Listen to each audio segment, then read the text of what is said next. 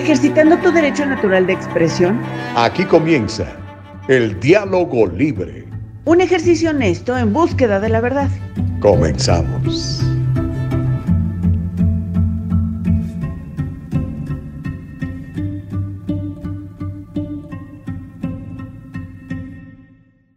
¿Qué tal? Bueno, ya estamos en vivo. Ah, ok. Me agarraron aquí el celular, oye, ¿cómo le va? Muy buenos días, son ya las 7 de la mañana, es el tiempo del Pacífico de los Estados Unidos. Bienvenidos a un programa más de la serie El Diálogo Libre, porque el diálogo libre nos hace mejores, porque el diálogo libre nos hace, pues, más tolerantes. No, yo no diría tolerantes. Digamos que nos hace más fácil de entender las cosas, porque hay cosas que tenemos que ser intolerantes, ¿no? Yo soy intolerante a la flojera, intolerante a la mentira, intolerante a la corrupción, no puedo tolerar eso, ¿sí? Así que cuando hablan de tolerancia también hay que tener mucho cuidado, ¿eh? ¿Tolerancia a qué? ¿A la mentira? No. ¿Al asesinato? No. ¿Al robo? No. Así que, ¿cómo les va? Muy buenos días, mire, para gloria de mi Padre, estamos vivos y estamos aquí para servirle a usted y a Él. Así que bienvenido todo el mundo que ya está conectando. La primera en llegar en Facebook fue Juliet Alaví. El primero en llegar en YouTube fue Tony, órale, saludos a todos. Dani, Dani, ¿cómo estás? Don Tomás Noé, ¿cómo le trata la vida? Tremendo productor. Es el que nos eh, pone al aire cuando hacemos el triunfo financiero y muy pronto otro ejercicio de televisión que estamos a punto de echar a andar, ya le platicaré cuando tenga un poquito más de detalles, ¿ok? Saludos a Mirta Pérez, a don Homero Escalante, dice, intolerante la mentira, fanático de la mentira, diría yo, ¿qué pasó, Homero? Ya tan temprano, este, no hagas entripados, hermano. Imelda Gallegos, buenos días. Jesús Pulido. Hola, mi querido Jesús. Este, a ver si te animas y le entras al diálogo libre, ¿ok? Bueno, el día de hoy en el diálogo libre tenemos mucho que informarle. Tenemos una plática con el abogado Alex Galvez. Usted sabe eh, lo que pasó hace un par de días, un poquito más, en la frontera de México con eh, Texas y bueno, eh, ha sido una terrible tragedia, terrible tragedia, una tragedia humana eh, jamás antes vista en los Estados Unidos. La cantidad de muertos eh, entiendo que sobrepasa el medio centenar. Eso lo convierte ya en desde, desde ese momento en la tragedia más grande de este tipo que se haya producido en la frontera. Muchos muchachos murieron, algunos otros pudieron ser rescatados, gracias a Dios, pero muchos, muchos, demasiados.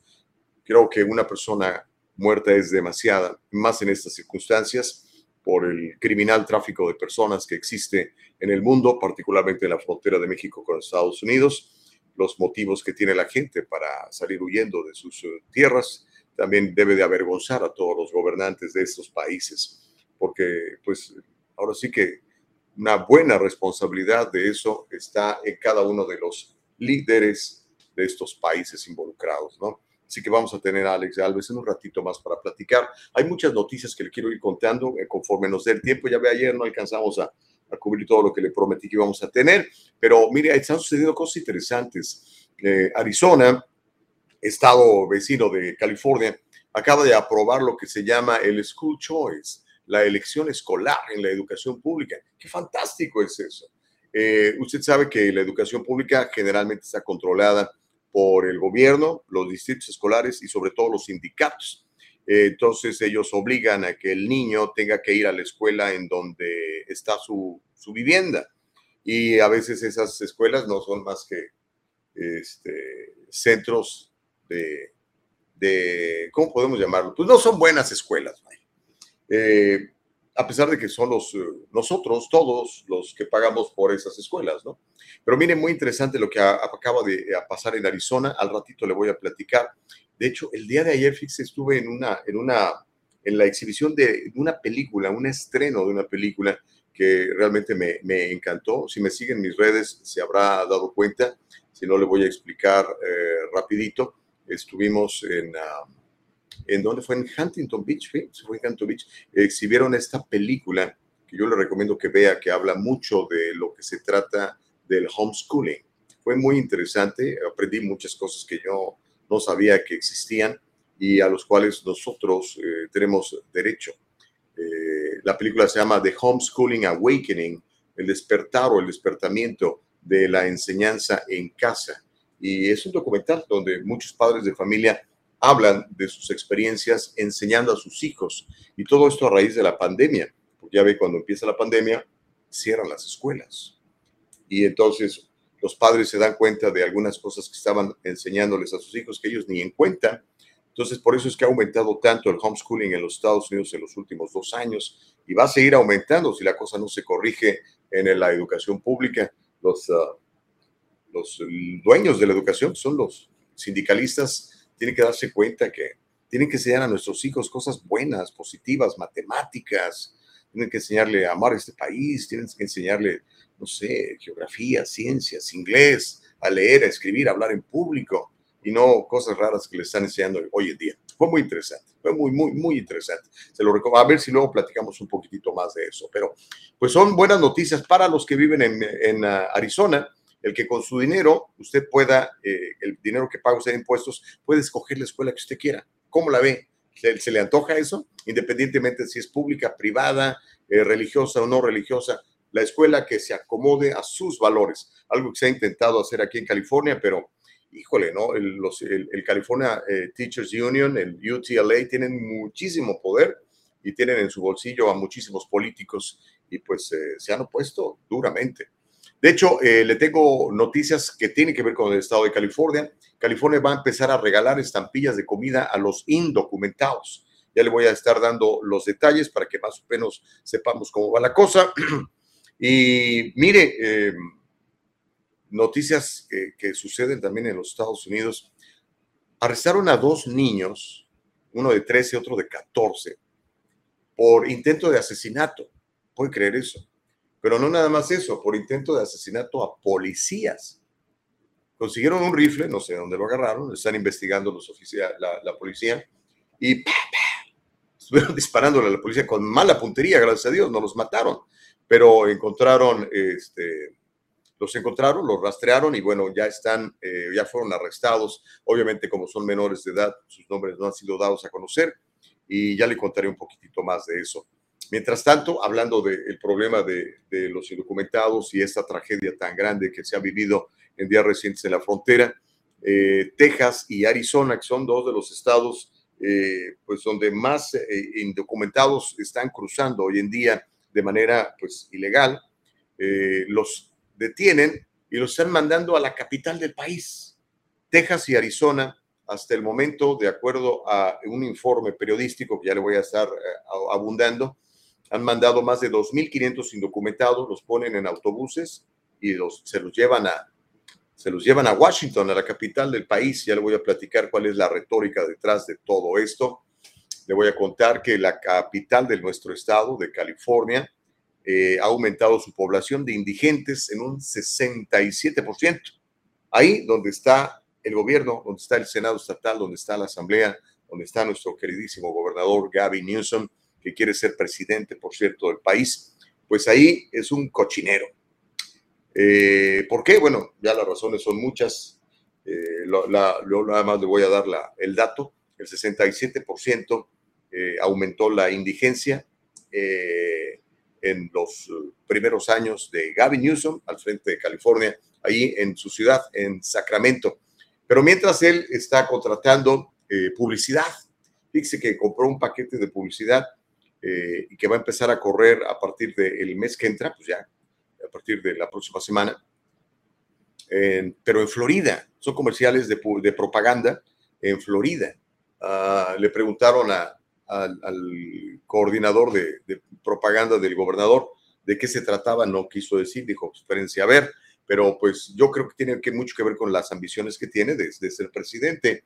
Y ante la debilidad del señor Joe Biden, que no lo veo reeligiéndose, eh, pues yo creo que sí se va a lanzar al ruedo, va a tirar el sombrero y dice, yo voy por el Partido Demócrata. Y, bueno, y particularmente llama la atención que lo haga en Florida, porque en Florida está Ron DeSantis, con el que mire, están cabeza a cabeza, no, no se caen nada bien. Son dos estilos de gobernar, uno conservador, otro liberal. Así que va a ser interesante analizar todo eso. Um, ¿Qué otra noticia pasó reciente? R. Kelly, este cantante de Rhythm and Blues, sentenciado a 30 años de cárcel por tráfico sexual, por abuso sexual, por pedofilia, por un montón de cargos. Ya le voy a estar platicando y le voy a contar cómo el caucus eh, hispano dentro del Congreso está presionando a la FCC, la Federal Communications Commission, para que ya apruebe la compra de radios de Univision.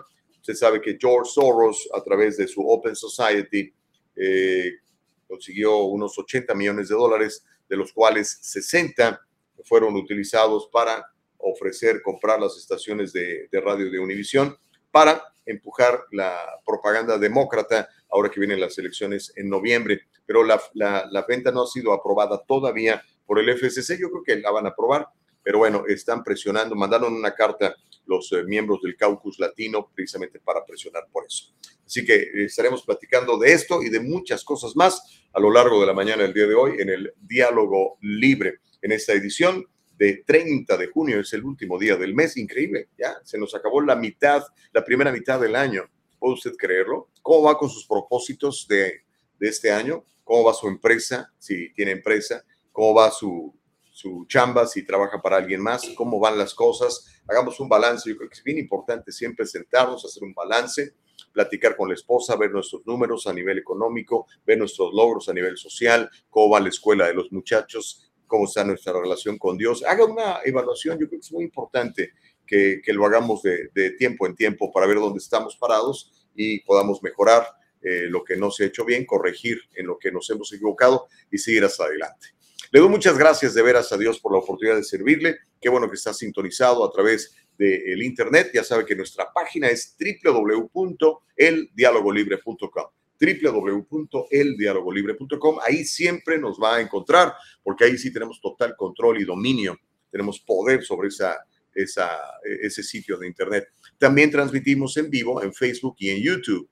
Eh, ya sabe que en YouTube le pedimos que se suscriba a nuestro canal eh, cuando póngale ahí suscribirse, le van a pedir su correo electrónico, electrónico póngalo, dele un uh, clic a la campanita para que le alertemos cuando estemos saliendo en vivo. Y algo similar sucede en nuestra transmisión de Facebook. Entre a la plataforma de Facebook y este, ponga a seguirnos, regálenos un like y tururú, ya se armó la machaca. ¿Cómo la ves desde ahí? De hecho, mire, le voy a pedir algo que voy a hacer ahorita mismo. En mi propia plataforma de Facebook, que se llama Gustavo Vargas Saucedo, voy a buscar el diálogo libre. Aquí está. Entonces, lo mismo, lo voy a compartir en mi propia red social, pues para que más gente tenga oportunidad de discutir estos temas, de aprender de estas cosas que, créamelo, muchos, muchos no sabemos. El día de ayer que veía ese, ese documental que se llama The Homeschool Awakening, veía la cara de la gente que estaba alrededor mío ahí en, en la sala de exhibición y no lo podían creer. Dice, ¿eso pasa? ¿En serio? Sí, sí, eso pasa. Así que hay que tener mucho, mucho cuidado. Cuide a sus hijos. Nadie más que los papás quieren más que a sus hijos. Bueno, Dios los quiere más, pero de, digamos de los que estamos aquí en la tierra, ningún maestro, ninguna maestra, ningún líder sindical, ningún superintendente de, de escuelas públicas va a querer más a sus hijos que usted. Así que cuídelos, vigile lo que aprendan y, y por favor, cuide su, cuide su mente, es fundamental. Hoy en día estamos viendo cosas muy raras como estos dos niños con rifles queriendo matar a policías. ¿De dónde sacaron la idea? ¿no? Pero bueno, eh, le mando saludos a Noé Contreras. Dice, parece que van a censurar el programa. Ayer Facebook vetó muchos comentarios. Es lo que te digo, mi querido Noé. estamos en una época en donde la libertad de expresión está siendo coartada. Yo pienso que todas estas compañías que están haciendo eso, de coartar tu libertad de expresión, eventualmente tendrán que enfrentar eh, pues a la ley, porque la primera enmienda de los Estados Unidos defiende nuestro derecho de expresión. Pero, en fin. Ah, me, oh, me dice que eran, eran, pusieron unos comentarios pornográficos de spam, que por eso los quitaron. Ah, ok. Bueno, ya eso ya nos lo aclaró nuestra productora, pero gracias por el comentario, Noé. Quiere decir que estás ahí pendiente del diálogo libre. Elba Payán dice: Hola, buen día. Nicolás Morales dice que Dios Altísimo haga resplandecer su rostro sobre cada oyente de este programa saludos. Nicolás, es tan importante esto. Y gracias de veras por bendecirnos. Yo pienso que es, muy importante edificarnos unos a otros. Bendecir es eso, hablar bien de, desearle el bien a. Eso se llama edificar a una persona, ¿no? Cuando ustedes este, oran por, nosotros o por el programa o le dan gracias a Dios, para mí es extraordinario. Creo que es lo mejor que, que podemos hacer. Obviamente hay gente que no le gusta, pero pues cada quien, ¿no? O sea, si a ti no te gusta, es muy respetable, puedes manifestarlo, tienes todo el derecho, para eso está la primera enmienda de la Constitución. Pero nosotros los que creemos en Dios, pues también nos gusta bendecir incluso a los que no creen en Dios. Yo alguna vez no creí en Dios, así que, pero este, vamos, vamos creciendo. ¿no? Denis Torres dice, con los izquierdistas no hay libertad de expresión. Bueno, eh, lo he notado, eh, sí lo he notado. Eh, típicamente no les gusta. Le llaman hate speech cuando usted dice algo que a ellos les, les incomoda, entonces lo, son bien hábiles con el lenguaje. Le ponen hate speech, entonces ya hate speech suena mal, ¿no? Entonces dice, sí, I'm for free speech, but not for hate speech. ¿Has escuchado eso? Sobre todo en las universidades. Señoras y señores, free speech es free speech. A lo mejor lo odias, pero es free speech, mi hermano. Interesante. hay muchos comentarios. Ya, la Chapis. Buenos días, Chapis, en uh, YouTube. Eh, Jiménez Cruz también está en YouTube. Dice, a cualquier otro latino que Iván allá en la Florida, no, no te entendí, hermano. Mónica Mora dice, hi, good morning to all and the staff del Diálogo Libre. Thank you, Mónica.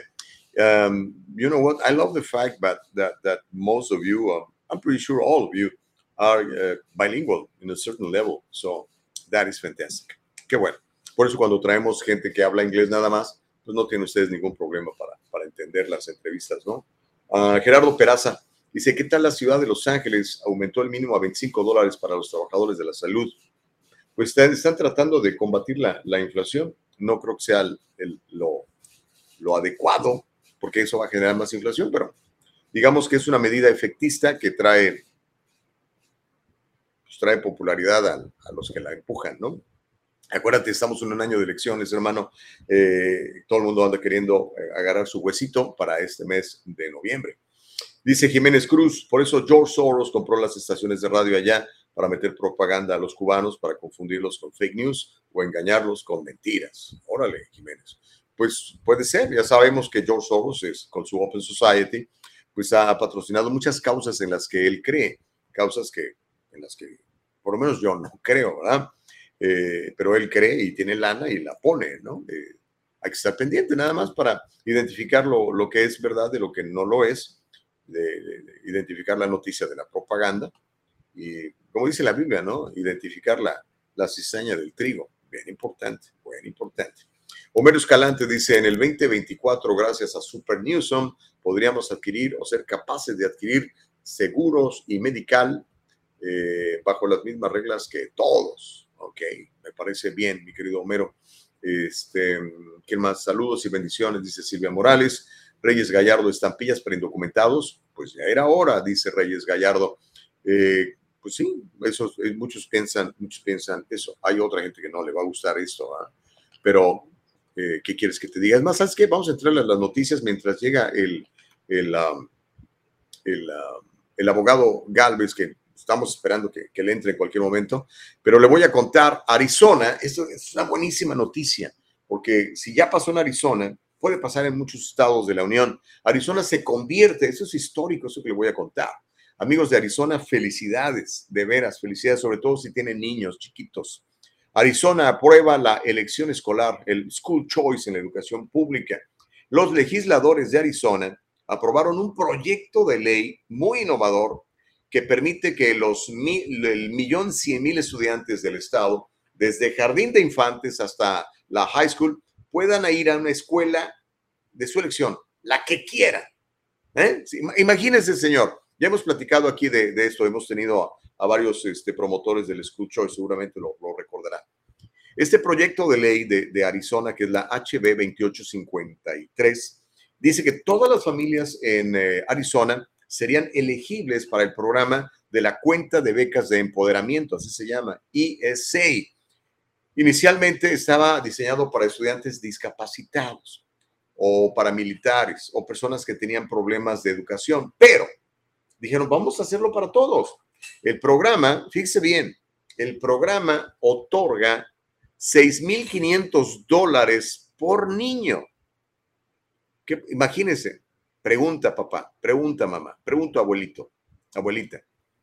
La educación pública que está recibiendo ahorita tu niño, ¿tú crees que podrías conseguir algo mejor por 6.500 dólares?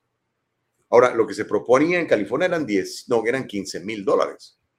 En Arizona nada más son 6.500. Cada niño va a recibir, o sea, en lugar de que el niño ande siguiendo a la escuela, la escuela va a seguir al niño, porque el niño tiene 6.500 dólares para escoger. Imagínense la competencia que esto va a generar entre las escuelas. Obviamente van a querer tener mejores programas, mejores maestros, mejor todo. Cuando hay una libre competencia, todo mejora. Pero bueno, pero cuando es libre la competencia, no cuando el gobierno se mete a, favorecer a unos y perjudicar a otros. Bueno, el asunto es que todo este asunto de los mandatos y los encierros y el COVID al, alborotó mucho a la gente de Arizona. Se pusieron muy, muy molestos porque sus niños estaban encerrados y empezaron a escuchar las clases que les daban algunos maestros a sus hijos. Dijeron, eso le están diciendo a mi niño yo ni sabía. Bueno, eh, se organizaron y propusieron esta ley, la aprobaron y ahora será ley en Arizona. ¿Quién cree que está bien enojado con todo esto? Pues los líderes sindicales, no los maestros. ¿eh? Los maestros les va a ir muy bien porque si usted es un buen maestro le van a pagar más. El problema son los líderes sindicales que están de chupando todas las mensualidades que obligan a sus maestros a pagar para poder trabajar. Ellos dijeron la Asociación de Educación de Arizona, que es el sindicato de maestros más grande del estado, tiene más de 20 mil miembros en Arizona, dice que está en contra de estos, son vouchers, vales para escuelas privadas, porque dice que, así textualmente dijeron, desvían dinero de nuestras escuelas públicas a escuelas religiosas privadas sin ninguna responsabilidad. ¿Cómo les molesta esto? Ahora, Usted puede mandar a su niño a la escuela que quiera, no tiene que ser religioso necesariamente. Pero digamos, si es usted musulmán y quiere que su niño reciba una instrucción en donde se le hable de matemáticas, de ciencia, de historia y al mismo tiempo le hablen del Corán, ¿por qué no? O si es usted católico y quiere que al mismo tiempo que a su niño le enseñen eh, a aprender a leer, escribir, hablar en público, inglés, etcétera, le, le enseñen el catecismo, ¿por qué no? Su dinero, son sus hijos. Qué interesante esto que está pasando en Arizona. Eh, es el primer estado en la Unión, ¿eh? Qué chido. La verdad, me, me apantallaron los de Arizona, ¿eh? ¿eh? Es el primer estado, vamos a ver este, cómo funciona y la oposición que van a recibir de los sindicatos, de los líderes sindicales, no de los maestros. Yo he platicado con muchos maestros, me dicen, Gustavo, me rechoca la, el sindicato, me rechoca que me tengan que obligar a pagar mensualmente para poder pertenecer al sindicato, para que me dejen trabajar. pero bueno, sindicatos es tiempo de que se pongan las pilas y empiecen a trabajar en favor de los niños, no en favor de ustedes, en favor de los niños. Los niños son los que generan la educación, son los que todos nos hacen pagar impuestos para, porque yo ya no tengo niños chiquitos, ¿no? muchacho más grande que tengo, está por terminar su high school. Y este, no, no está en el sistema público. Pero eh, la gente que, que trabaja, que paga tantos impuestos y que le dice, tienes que ir a esa escuela de la esquina, oye, pero está llena de pandilleros, venden drogas, venden metanfetamina, hay prostitución. Pues es la que te toca, no puedes ir a otra. Imagínense, yo he escuchado de gente que hasta la cárcel la han metido por decirle a su amigo que vive en una mejor zona o región, oye, préstame tu domicilio para que mi niño pueda ir a esa escuela. Qué grave es eso. A mí me parece muy grave, porque pues, todos pagamos impuestos, bueno, casi todos, y tenemos derecho a la educación pública de calidad de nuestros hijos en la medida en lo que se gasta en ello. California gasta muchísimo dinero en esto, pero muchísimo dinero. Pero bueno, ahí se lo dejo. Arizona, felicidades. Kudos to you. Que nadie los detenga. Aquí en California, mientras tanto, el estado santuario de California va a ser también historia. Se va a convertir en el primer estado del país en otorgar cupones de comida a los inmigrantes indocumentados. Esta semana, el gobernador demócrata Gavin Newsom anunció un acuerdo presupuestario con los legisladores estatales demócratas que incluye la entrega de cupones de alimentos pagados por los contribuyentes de California a los indocumentados que tengan 55 años o más. No es para todos, ¿ok? Los que estén más chavos, pues por favor trabajen, ¿verdad? Este, pero si usted de 55 años o más y es pobre o considerado pobre, puede solicitar estos cupones de, comida para que pues, no pase hambre. Es la primera iniciativa de este tipo en los Estados Unidos. La expansión del programa de cupones de alimentos de CalFresh, que es como se llama, se calcula que va a costarle a los contribuyentes de California unos 35 millones de dólares. Se espera que alrededor de 75 mil extranjeros indocumentados puedan inscribirse cada año. 75 mil podrían ser eh, receptores de todo esto. California también va a ofrecer seguro médico financiado para todos sus 3 millones 300 mil extranjeros que todavía no tienen documentos legales. Ahora, en el caso del CalFresh, si usted es una persona de 55 años, 60 años, 65 años, es usted un, anciano pobre, ¿verdad? Realmente necesita que, le, ayuden con, la comida, hágalo. Pero ¿sabe qué? Si está usted fuerte, está trabajando, no se inscriban estas cosas. ¿Ok? Déjelos para los que verdaderamente lo necesitan. Es mi recomendación. Porque mire, seguramente usted le ha tocado ver, ¿no? Eh, yo lo veo en el supermercado, por ejemplo, cuando llegan estas personas a, pagar con, sus credit cards estas o debit cards de EBT y después los veo el carro en que se suben, es trae mejor carro que yo. No haga fraude, haga las cosas bien para que su conciencia esté tranquila, para que Dios lo vea y sus hijos lo vean que está usted siendo una persona decente, seria y no una persona ladrona, porque eso es ser ladrón. Y el robo, pues el robo no es bueno. Es mi punto de vista. Son las 7 de la mañana con 26. A ver si al rato viene eh, el, abogado. Este, porque no, la verdad no sabemos a qué hora va a poder entrar. De hecho, creo que andaba por allá en la, en la frontera. No sé, acaba o acaba de regresar de por allá Alex Galvez. En cuanto lo tengamos, le platico. ¿ok? Don Robert Martínez, hey, what's cooking, bro? Dice, qué bien que tengan seguro médico. El problema es que los que sí pagamos cada vez más caro y no calificamos para esas ayudas, ese es el problema. ¿Y sabes qué, Robert?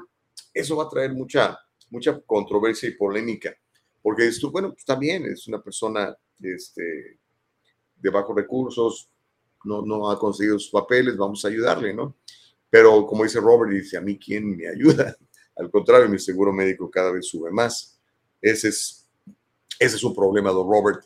Irma Barajas dice, ah, bueno, si en verdad necesitan, está bien, es la cosa.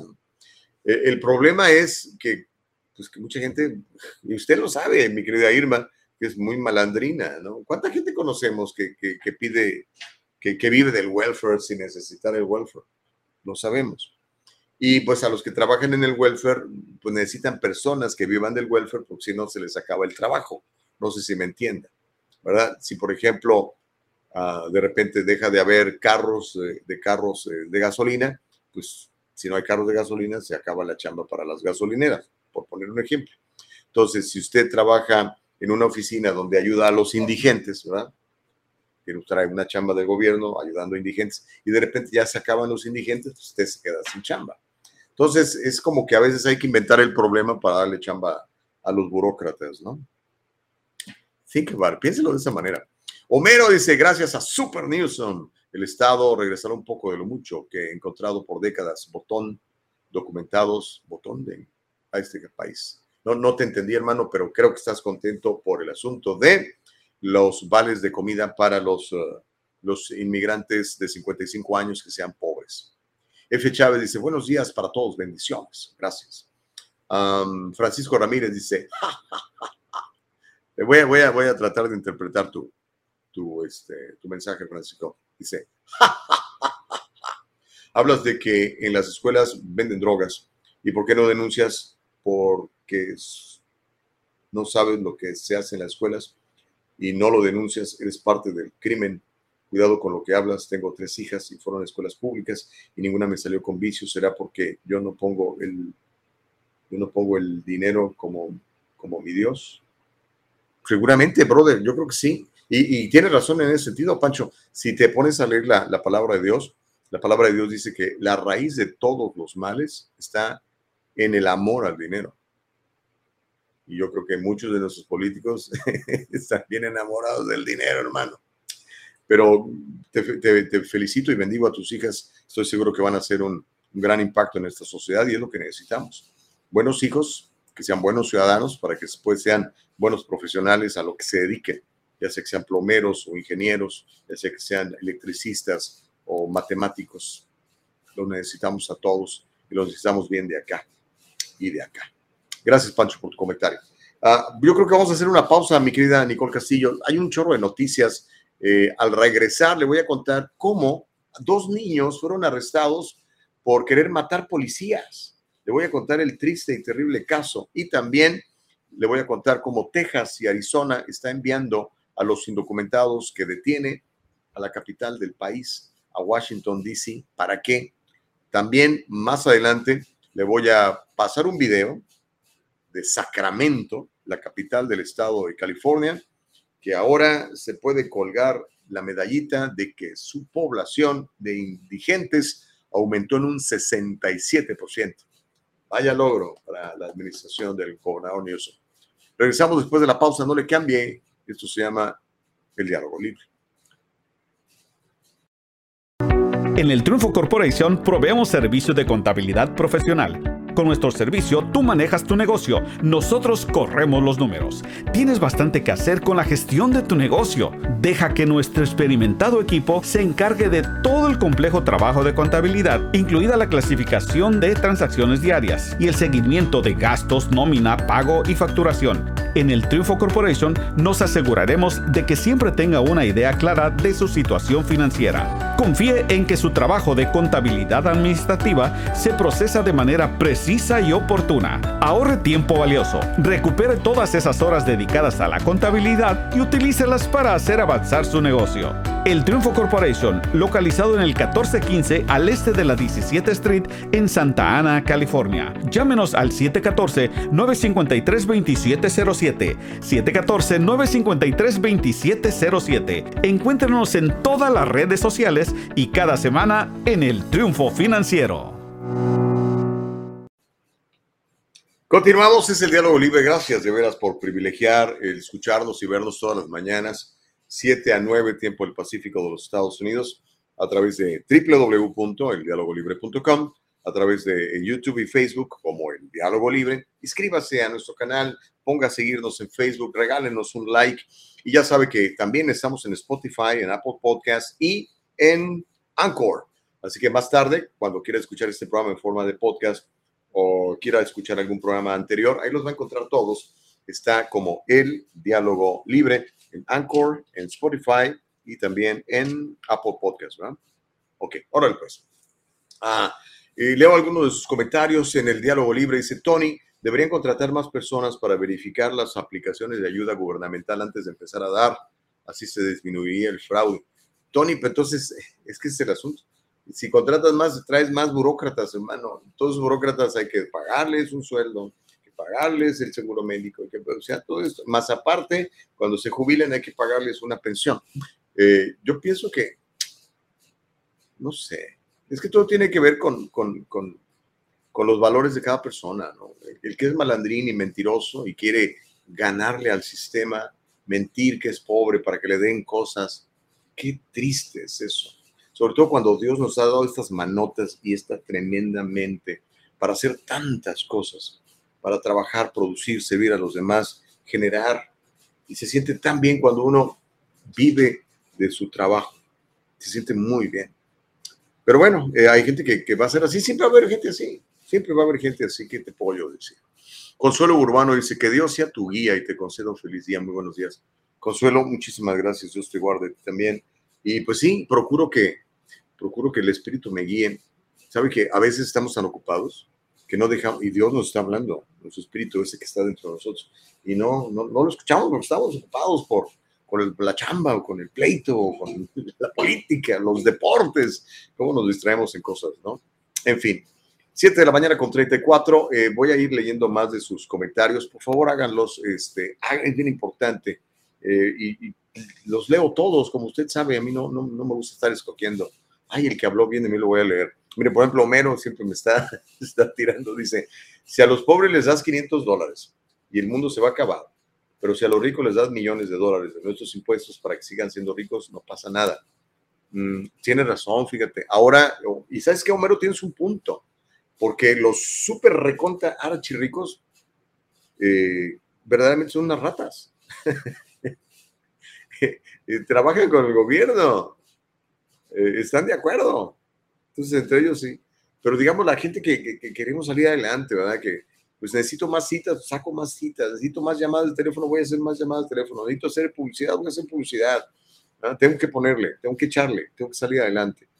Pero todos esos que dices tú, que no son muchos, sean ¿eh? ser unas 14 familias en el país o en el mundo, son los que literalmente te suben las tasas de interés, te hacen más pobre, provocan inflación, te hacen más pobre y ellos se hacen más y más y más ricos. Eh, algún día haremos un programa de esto, pero sería interesante. Ah, dice Consuelo, sí, ayer uno de mis comentarios fue vetado. Mm, no te digo, Consuelo, lo lamento. Y, tan seria, tan decente que eres, Consuelito. Pero pues ya ve, este, luego le dicen hate speech. Hate speech es todo lo que a mí me cae gordo. no, hombre, no existe hate speech, es free speech y está eh, defendiendo la Constitución de Estados Unidos. Ok, le, platico más, le platico más. Ok, mire, este, esa historia está, está buena. Arrestaron a dos niños, dos niños, okay, dos, que deberían estar jugando fútbol, básquetbol, deberían estar estudiando, deberían estar aprendiendo inglés, matemáticas, por intento de asesinato contra policías. Un niño de 13 años fue arrestado junto con otro de 14 en Arizona por dispararle a la policía. Confesaron que querían asesinar a un oficial de policía. Eso dijeron. Los dos jóvenes de Arizona fueron arrestados luego de que dispararon a los agentes de policía mientras estos estaban investigando un caso de robo. El incidente ocurrió el lunes 20 de junio por la noche. Eso de acuerdo al Departamento de Policía de Glendale, Arizona. Glendale es una comunidad bien bonita. Me ha tocado visitar ahí. Qué ciudad más limpia, más agradable. Ideal para mudarse allá. ¿eh? Los oficiales que investigaban una llamada de robo escucharon los disparos, varios disparos. Gracias a Dios, los chamacos tienen mala puntería y aunque pasaron cerca de la policía, no les, no les, no les atinaron, no los hirieron. Los dos menores fueron vistos en el video disparando a los policías. Todavía no, no han soltado ese video. En cuanto lo suelten, se lo, se lo paso. Uno de los menores ya era conocido por la policía, es un muchacho con problemas. Los oficiales ejecutaron una orden de allanamiento y detuvieron a los dos menores y encontraron el arma de fuego. Luego dijo el chamaco que mientras los interrogaban, el niño más joven admitió ante los oficiales que quería asesinar a un oficial de la policía como dice la canción de, Marco Antonio, eh, Marco Antonio Solís, ¿no? ¿A, dónde vamos a parar? ¿Qué, ¿Qué instrucción recibió este niño para querer matar policías? ¿Ah? ¿Escucharía algún gobernador que dice que los policías son killers? ¿Escucharía al alcalde de, todavía alcalde de Los Ángeles, Eric Garcetti, que decía que los policías eran killers, asesinos? Hay que tener mucho cuidado con eso. Qué triste, pero bueno, eh, imagino que los muchachitos van a, van a ser castigados, como son menores, pues eh, no, no sé cómo sea la ley en Arizona, pero qué triste, ¿no? Cuide a sus niños. Si tiene usted armas en casa, por favor, no las deje al alcance de los chamacos, menos si los ve que andan todos así como medio raros, locos, ¿no? Ay, Dios mío. Evelyn Guevara, ¿cómo estás? Muy buenos días. Nos estás viendo en Facebook. Qué abrazo, qué abrazo, digo, qué amable. Muchas abrazo, un abrazo. Eh, Homero Escalante pide la silla eléctrica para los conservadores mentirosos. Sí, pero ¿por qué nada más a los conservadores? Todos los mentirosos, ¿no? pero imagínate, si fueran todos los mentirosos ya nos habían asesinado a todos. Este, Adora dice, castiguen a los padres. Pues sí, ¿dónde estaban los papás de esos niños? Josefina Chávez dice, buenos días. Gracias, José. En fin. Bueno, eh, va a haber un video que está muy fuerte está fuerte, fuerte, fuerte. Pero antes de ir para allá, nada más le quiero contar esta historia. Texas y Arizona han enviado a 2.500 indocumentados a la capital del país. Se trata de más de 2.500 inmigrantes que llegaron a Texas y a Arizona, que fueron detenidos y fueron transportados en autobús a la capital del país desde abril. Esto de acuerdo a un informe del periódico The Washington Examiner. El Washington Examiner confirmó que estos indocumentados, más de 2.500, ah, pues ah, habían llegado al país y habían sido enviados a Washington. en por lo menos 79 autobuses autorizados por los gobernadores de los dos estados. Tanto Arizona como ah, Texas tienen gobernadores eh, republicanos. Funcionarios de Arizona confirmaron que 14 autobuses con 523 inmigrantes desde que comenzó esta, transportación han sido enviados a, a la capital del país. En Texas se calcula que fueron 65 autobuses con más de 2.000 inmigrantes que han sido enviados a la capital del país desde mediados de abril. Una vez que los inmigrantes son dejados en la capital, los grupos locales sin fines de lucro, organizaciones no lucrativas, pues los ayudan a adaptarse a la vida en los Estados Unidos. Pero el mensaje detrás de esto, de tanto el gobernador de Arizona como el de Texas, es si Biden los está dejando pasar, vamos a mandárselos a Biden. Si Pelosi los está dejando pasar, vamos a mandárselos a Pelosi a la capital del país. Es lo que está pasando hoy en día. Es una nota que puede encontrar en The Washington Examiner. 7 de la mañana con 41. Em, sigamos adelante en esto que se llama el diálogo libre. Mira, ahí está el autobús, por cierto. Ahí estaba la gente subiéndose. no me digas, Evelyn, oye, ya estoy recibiendo muchas quejas de, de, vetos, de cancelaciones, de censura por parte de las redes sociales. Dice Evelyn Guevara, a mí también me vetaron ayer y se supone que Gustavo dice que aquí podemos ejercer la segunda enmienda. Sí, mi reina, pero no es la segunda. Bueno, también la puedes ejercer, pero por favor no, no me dispares, ¿no? La segunda enmienda es la que te da derecho a tener eh, armas de fuego para protección de un gobierno tiránico, es lo que dice la, la letra de la Constitución. No, la primera enmienda es la que eh, te da el derecho de expresión, libertad de expresión, libertad de creencia, libertad de asociación, libertad de petición al gobierno, etcétera.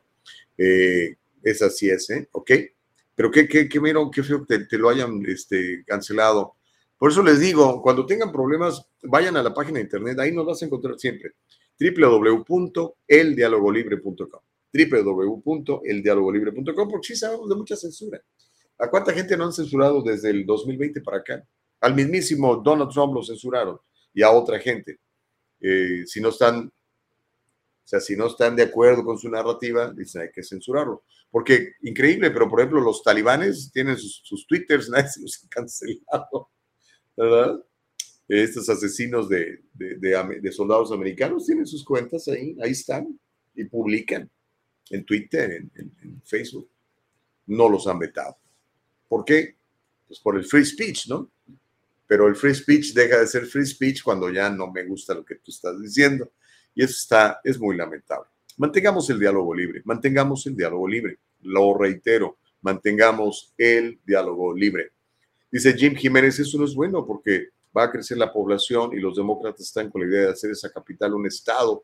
O se refiere a que están mandando a los, a los indocumentados a, a, a Washington, D.C si ahí meterán a senadores y representantes de la Casa de la, de la banca demócrata, dice Jim. Bueno, yo, yo he escuchado eso, ¿no? La intención de que algún día Washington, D.C. deje de ser Washington, D.C., un District of Columbia, y se convierta en un estado más y agregarle una estrellita más a la, a la, a la bandera de Estados Unidos, porque pues hay mucha población eh, que favorece a los demócratas. ¿Será? ¿Será que se animan? Vamos a ver. Yo creo que es complicado, ¿no? Pero a lo mejor los, los demócratas lo intentan, porque pues de lo que se trata, para los partidos políticos, de lo que se trata es de ganar elecciones, ¿ok? Y ahorita este, la situación se ve muy complicada para los demócratas, esa es una realidad. El nivel de aprobación de, de Biden está por el piso, eh, los demócratas ya no confían en él, por eso es que, creo yo, a lo mejor me equivoco, pero creo yo que nuestro gobernador, el señor Gavin Newsom, se va a lanzar. Dice, pues, estoy joven, estoy guapo, la gente me quiere, Homero es mi fan, ¿por qué no ser presidente de los Estados Unidos? Y por eso ya compró anuncios, luego ya compró propaganda en, Florida. Todavía no, no hemos visto el comercial, esperemos que, que lo mostrar pronto. Pero yo creo que él sí tiene aspiraciones presidenciales. Y si le preguntas a un demócrata de los que están inscritos en el partido, son demócratas, dice, a ver, ¿qué prefieres a, de candidato al presidente para que se reelija o sangre nueva, guapo, carismático, esposa guapa, hijos bonitos, millonario, trajes a la medida? Pues, sobre todo ustedes son demócratas, Yo creo que escogerían a, escogerían a Newsom, ¿no? No sé, va a ser interesante. van a pasar cosas muy interesantes muy pronto. Ya lo sabremos. Por pronto, noviembre, ya sabe, hay elecciones de medio término. Y como se ve la cosa, eh, los demócratas van a pedir por lo menos el control del Congreso y a lo mejor hasta el del Senado. La cosa está, está muy complicada para ellos por todo lo que está pasando. La inflación enorme, la gasolina cara, la escasez, el abandono de los soldados en Afganistán. Qué feo salimos de Afganistán. O sea, muchas cosas la gente está inconforme, está molesta, ¿no? Y ya lo estamos viendo. Oiga, el que en Río Grande, Texas, más de 100 años de demócratas, este, una muchacha como Mayra Flores, republicana, haya conseguido ese escaño en el Congreso es de llamar la atención. Pero bueno, ¿listos para ver un video fuertecito? mire, California se ha convertido en un estado santuario para muchas cosas santuario para nuestros hermanos indocumentados, santuario para los abortos, pero también en un santuario para los indigentes. Las políticas de los gobiernos pues han propiciado todo esto que hoy tenemos en California. Es una descomposición realmente importante, grave, fea, desagradable. Mire, ayer platicaba con un señor, uh, un señor em-, empresario, ya grande, como de unos 70 años el señor nacido y criado en, el sur de California. Y le dije, mira, este, gringo él, ¿no? Güero, ojo azul. Le digo, oiga, este, yo tengo 34 años aquí. Cuando yo llegué a California era mucho más bonito que hoy en día. ¿A qué me refiero? Pues era más limpio. Eh, los indigentes eran unos cuantos y estaban todos en Skid Row. Eran, no sé, mil, dos mil. Ah, y ahí estaban bien, bien, este, bien identificados. Eh, la, gasolina costaba 80 centavos, un galón de leche costaba 80 centavos. Eh, con el salario mínimo tenías una vida decente. Ya si ganabas 2, 3 dólares por encima del mínimo, eras automáticamente dueño de casa. Le digo, ¿qué ha pasado? ¿Por qué? Y le reclamé, le dije, oiga, porque todo esto pasó delante, ustedes no se dieron cuenta. Me dijo, ¿sabes qué, Gustavo? Todo esto pasó de una manera muy sutil, no nos dimos cuenta. Dice, de repente, ¡pum! Dice, y ese se ha acelerado, me dijo, en los últimos cinco años. Y sí, en los últimos cinco años hemos visto una descomposición social terrible. Y si no me creen, vamos a ver este video. Es la capital del estado de California, el estado ah, más rico. No que los ciudadanos sean más ricos, sino que los ricos de aquí son los más ricos del país. California tiene la concentración de billonarios más grande del mundo. Aquí están muchos. Pero también California tiene en proporción la mayor cantidad de pobres. ¿Okay? No sé si usted sabía eso. Somos la sexta economía mundial, tenemos las, mayores cantidades de dinero concentradas en unas manos, pero tenemos la mayor cantidad de pobres eh, en, en promedio. O sea, Luisiana, que es un estado pobre, tiene menos pobres que California. Oklahoma, que es un estado pobre, tiene menos pobres que California. ¿Por qué? No lo sé. Bueno, sí lo sé, pero vamos a irlo platicando más adelante. Obviamente tiene mucho que ver con las políticas económicas y sociales, lo que estamos viviendo, los altos impuestos, la manera en cómo le limitan a, la, la oportunidad de trabajar a la gente. Pero bueno, tenemos listo el video, me dice mi querida productora Nicole Castillo. Vamos a verlo. Esto es las calles de Sacramento, California, la capital del estado, donde están los senadores, donde están los asambleístas, donde vive el queridísimo gobernador Gavin Newsom. Esta es la ciudad de estas personas. Vamos a ver. I spoke with community members from two very different neighborhoods, one from Southland Park, another in Midtown, both facing very similar issues with homeless encampments near their neighborhoods, much like uh, many of us across the state. One of the neighbors I spoke with says the situation is getting dangerous and he fears is reaching a tipping point. 1967 Chevelle. This is Juan Lau in the classic car he's owned and restored since he was a teenager, and it just took a beating he never expected. Bien indigente. His security camera captured what this Midtown resident of 15 years says is an issue that's gotten dramatically worse in the past several years. That lady shouldn't be walking the streets. That I mean, that lady is unsafe. He's also caught transients stealing and even sleeping on his front porch, an issue extending across the city in Southland Park. When we bought the house, I did not think to um, look behind.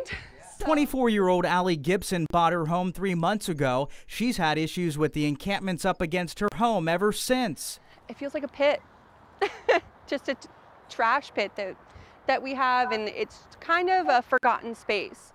She's called the authorities numerous times for fires, trash, and drug use, the most recent being early Thursday morning when transients began to throw items over their fence. You just don't feel safe. Sacramento city leaders have been making plans for years to establish sites for the homeless across the city. Sacramento's Mayor Daryl Steinberg. I am working day and night with the city officials to get these projects under the comprehensive siting plan up and running as quickly as possible.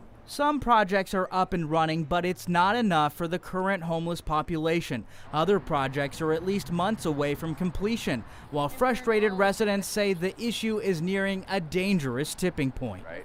There's going to be a point where, um, if nothing gets done and it just keeps getting worse and worse, we're going to start seeing people take, you know, take matters into their own hands.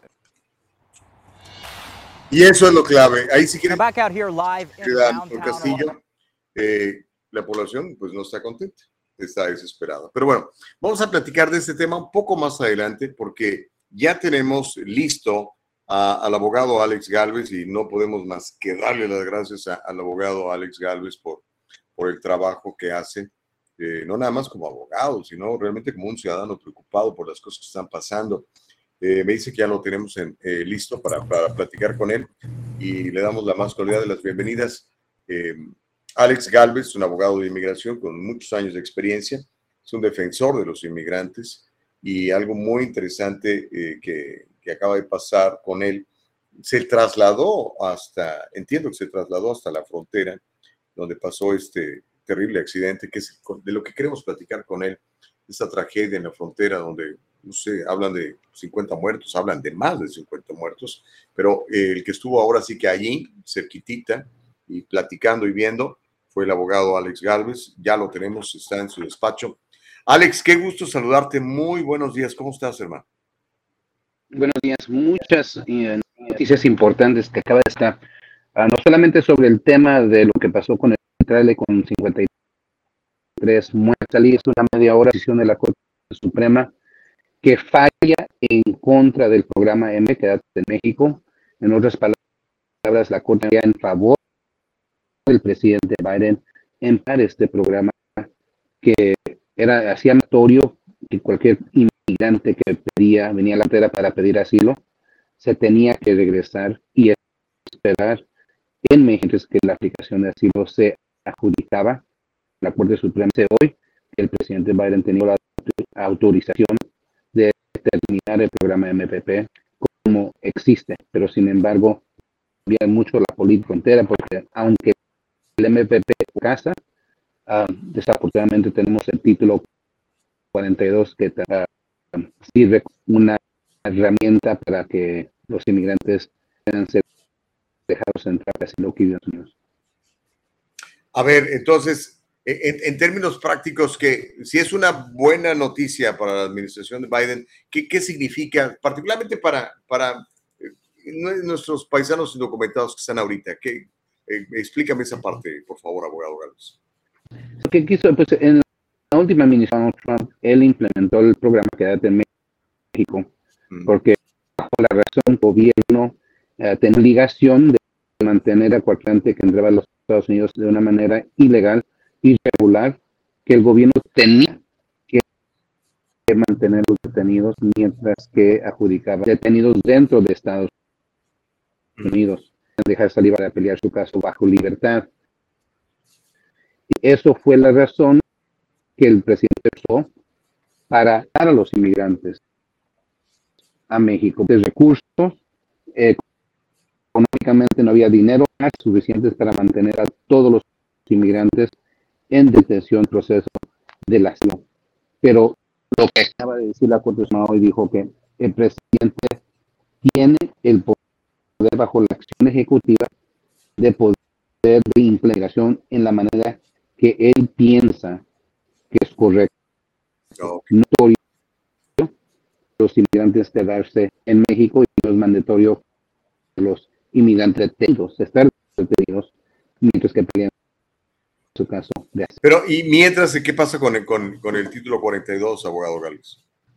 Pues esa es la cosa que aunque el Fracasó, todavía tenemos que casi de la misma manera, pero el título 42 un pretexto del como razón para regresar los inmigrantes a México y esperar allá, no es que pues, la pandemia se desaparece, eso se deshizo de una herramienta, todavía existe la otra indicación de cómo el futuro, la probabilidad de éxito de los que siga permanente como la Ok, uh, estamos platicando con el abogado Alex Galvez. Este, tenemos algún pequeño glitch en la comunicación, pero básicamente lo que nos ha informado el abogado Galvez es que la Corte Superior de Justicia de la Nación acaba de fallar en favor de la administración Biden, de tal manera que este plan de quédate en eh, México no, no va a poder ejercerse más, queda eliminado. Eh, Biden tiene la facultad de revertir esta, esta orden ejecutiva como lo había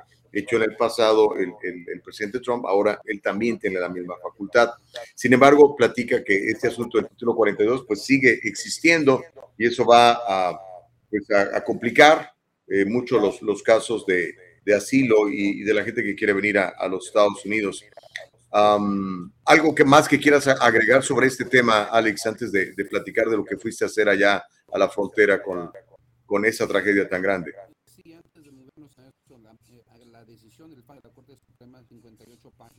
Creo que Alex no, no me está escuchando. Hagamos una, una, una cosa, vamos a tratar de, de corregir la, la, señal con el abogado Galvez, agradeciéndole que se conecte con nosotros, pero pues eh, interesante esto, esto que acaba de, de, acaba de suceder, ahora sí que es noticia de última hora y nos la vino a dar el abogado Alex Galvez. Mientras eh, corregimos eh, la transmisión con el abogado, déjenme leer algunos de sus comentarios, dice Francisco Ramírez muévete a Guatemala, ahí es bueno el Internet, país de primer mundo.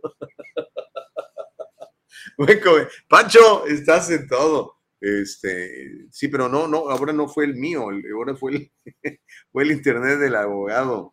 No, fíjate que estuve peleando con la gente de Spectrum, con la gente de T-Mobile, porque tengo, tengo un hotspot de, backup de, de T-Mobile. Ya vinieron aquí, lo ajustaron, ayer estuvo el, el técnico también aquí tirando líneas, cables y corrigiendo y bueno, esperamos tener una, una, una señal súper nítida para todos ustedes. Ese Pancho. Evelyn Guevara dice, Gustavo, yo creo que alguien está saboteando el audio. Hay que tener cuidado con Homero. Ojalá no sea él. ¿No eres tú, Homero? Que le andes metiendo ahí el, pie al abogado Galvez para que no se escuche bien. Eh, gracias, Evelyn. Me encanta tu comentario. Me encanta que la gente lo tome todo esto eh, ligeramente como debe de ser, hombre. Eh, ayer platicaba con mi hijo y le decía, mira, hijo, este, no tomes nada personal, nada es personal. Pues, pero es que el maestro me dijo, no tomes nada personal, no es personal, no es personal. A lo mejor para alguien puede ser personal, pero si no lo es personal para ti, pierde absolutamente poder. Porque el problema es cuando tú sientes que algo es personal en contra de ti, le das poder a esa persona. Y esa persona a veces ya ni está pensando en ti, tú estás todavía eh, concediéndole poder sobre ti a esa, a esa gente. Así que este, nada es personal. Yo no tomo nada personal. Este, y yo creo que es la, mejor manera de, vivir, ¿no? Cada quien tiene derecho a su opinión, aunque esté equivocada. Cada quien tiene derecho a su opinión. Eso sí, eh, como platicaba el día de ayer con, con mi compañera Caro Bustamante, ¿no? para mí la verdad es una sola verdad, no es tu verdad y mi verdad, no, es la verdad. O sea, esta es una taza. Que por cierto, vean, me la regaló mi esposa, dice Trophy Husband. Esa es una taza y, es una taza. Si mañana alguien me dice que es una vacinica, es tu opinión, pero es una taza y esa es la verdad. No sé cuál será tu verdad, pero la verdad es que es una taza. Ay, Dios mío. Bueno, este, Paz Martínez, no se escucha bien el abogado. Sí, hombre, estamos ahorita corrigiendo todo esto. Irma Barajas también con la misma queja. Estamos trabajando en eso. Parece, parece que ya corregimos. A, a, abogado Galvez, ¿cómo estás? Ahora, ¿me pueden escuchar mejor? Yo, yo te escucho bien, pero eh, había personas que me decían que no se oía muy bien. Eh, a ver, bueno. a ustedes que nos están viendo y escuchando, déjenos saber si por lo menos te ves nítido, te ves muy bien. Que, creo que está un poquito mejor. Eh, este, tenemos un poquito de estática, abogado, pero oye, a ver, repítenoslo, repiten, repítenoslo, este asunto de, de la decisión de la Corte Superior de Justicia de la Nación en cuanto a este, este asunto. La victoria, pues, para, para la, la, la, administración Biden. Sí, es una victoria para el presidente Biden, pero también pienso que es una victoria para la oficina de la presidencia, para futuros presidentes que siempre se ha dicho y siempre se ha entendido que el presidente tiene mucha jurisdicción y discreción en cómo implementar leyes de migración. Aunque la ley dice que todos inmigrantes que vienen indocumentadamente tienen que ser detenidos, nunca ha tenido el Departamento de Migración y Aduanas el dinero o las cárceles suficientes para detenerlo. So, de una manera la ley dice que tienen que estar detenidos, pero el Congreso no les ha dado dinero para poder efectuarlo. Y por esa razón el Corte Suprema dijo, el presidente tiene discreción en cómo se implementa esta ley en la frontera cuando trata de aplicar para el asilo. So, el presidente, si hay un presidente en el futuro como el presidente Trump que quiere cerrar la oportunidad o decidir que cualquier persona que viene a pedir asilo lo tiene que hacer mientras que está detenido, tiene la decisión. Esa es, al fin del día, esa fue la decisión de la Corte Suprema, pero sin embargo existe todavía título 42, que es otra herramienta que utilizó durante la administración previa para frenar el asilo en la frontera, usó el pretexto del COVID. Y esa decisión está siendo, se está está yendo a la Corte Suprema y la Corte Suprema va a escuchar ese argumento en el futuro. Pero por lo tanto, el programa MPP, Quédate en México, ha sido derrotado por la Corte Suprema diciendo que el presidente tiene la discreción. Pero más importante, yo pienso, para los inmigrantes dentro de los Estados Unidos, es la otra parte del fallo, el fallo 58 páginas, y se dedicó mucho tiempo a la discreción del presidente cuando se trata de implementar otras leyes de migración. So, recuerden que el DACA ha sido atacado por varias maneras. El presidente Trump lo quiso anular y él dijo que tenía la autorización. Si recuerdan, llegó hasta la Corte Suprema y la Corte Suprema dijo, si el presidente Trump o cualquier otro presidente quiere quitar un alivio, lo puede hacer. Solo y cuando de explicaciones precisas, no puede ser caprichosamente o arbitrariamente. Y cuando el presidente Trump quiso quitar el daño, más dijo, a mí no me gusta, ya lo quiero quitar. Y nunca explicó. Sin argumentos. Sin argumentos. O el presidente Trump pudo haberlo quitado, pero fue derrotado uh, en las elecciones. Ahora, ¿cómo afecta a nosotros los soñadores que existen ahorita? Recuerden que el presidente Biden quiso abrir las puertas para el alivio de DACA otra vez para esos estudiantes que nunca habían aplicado.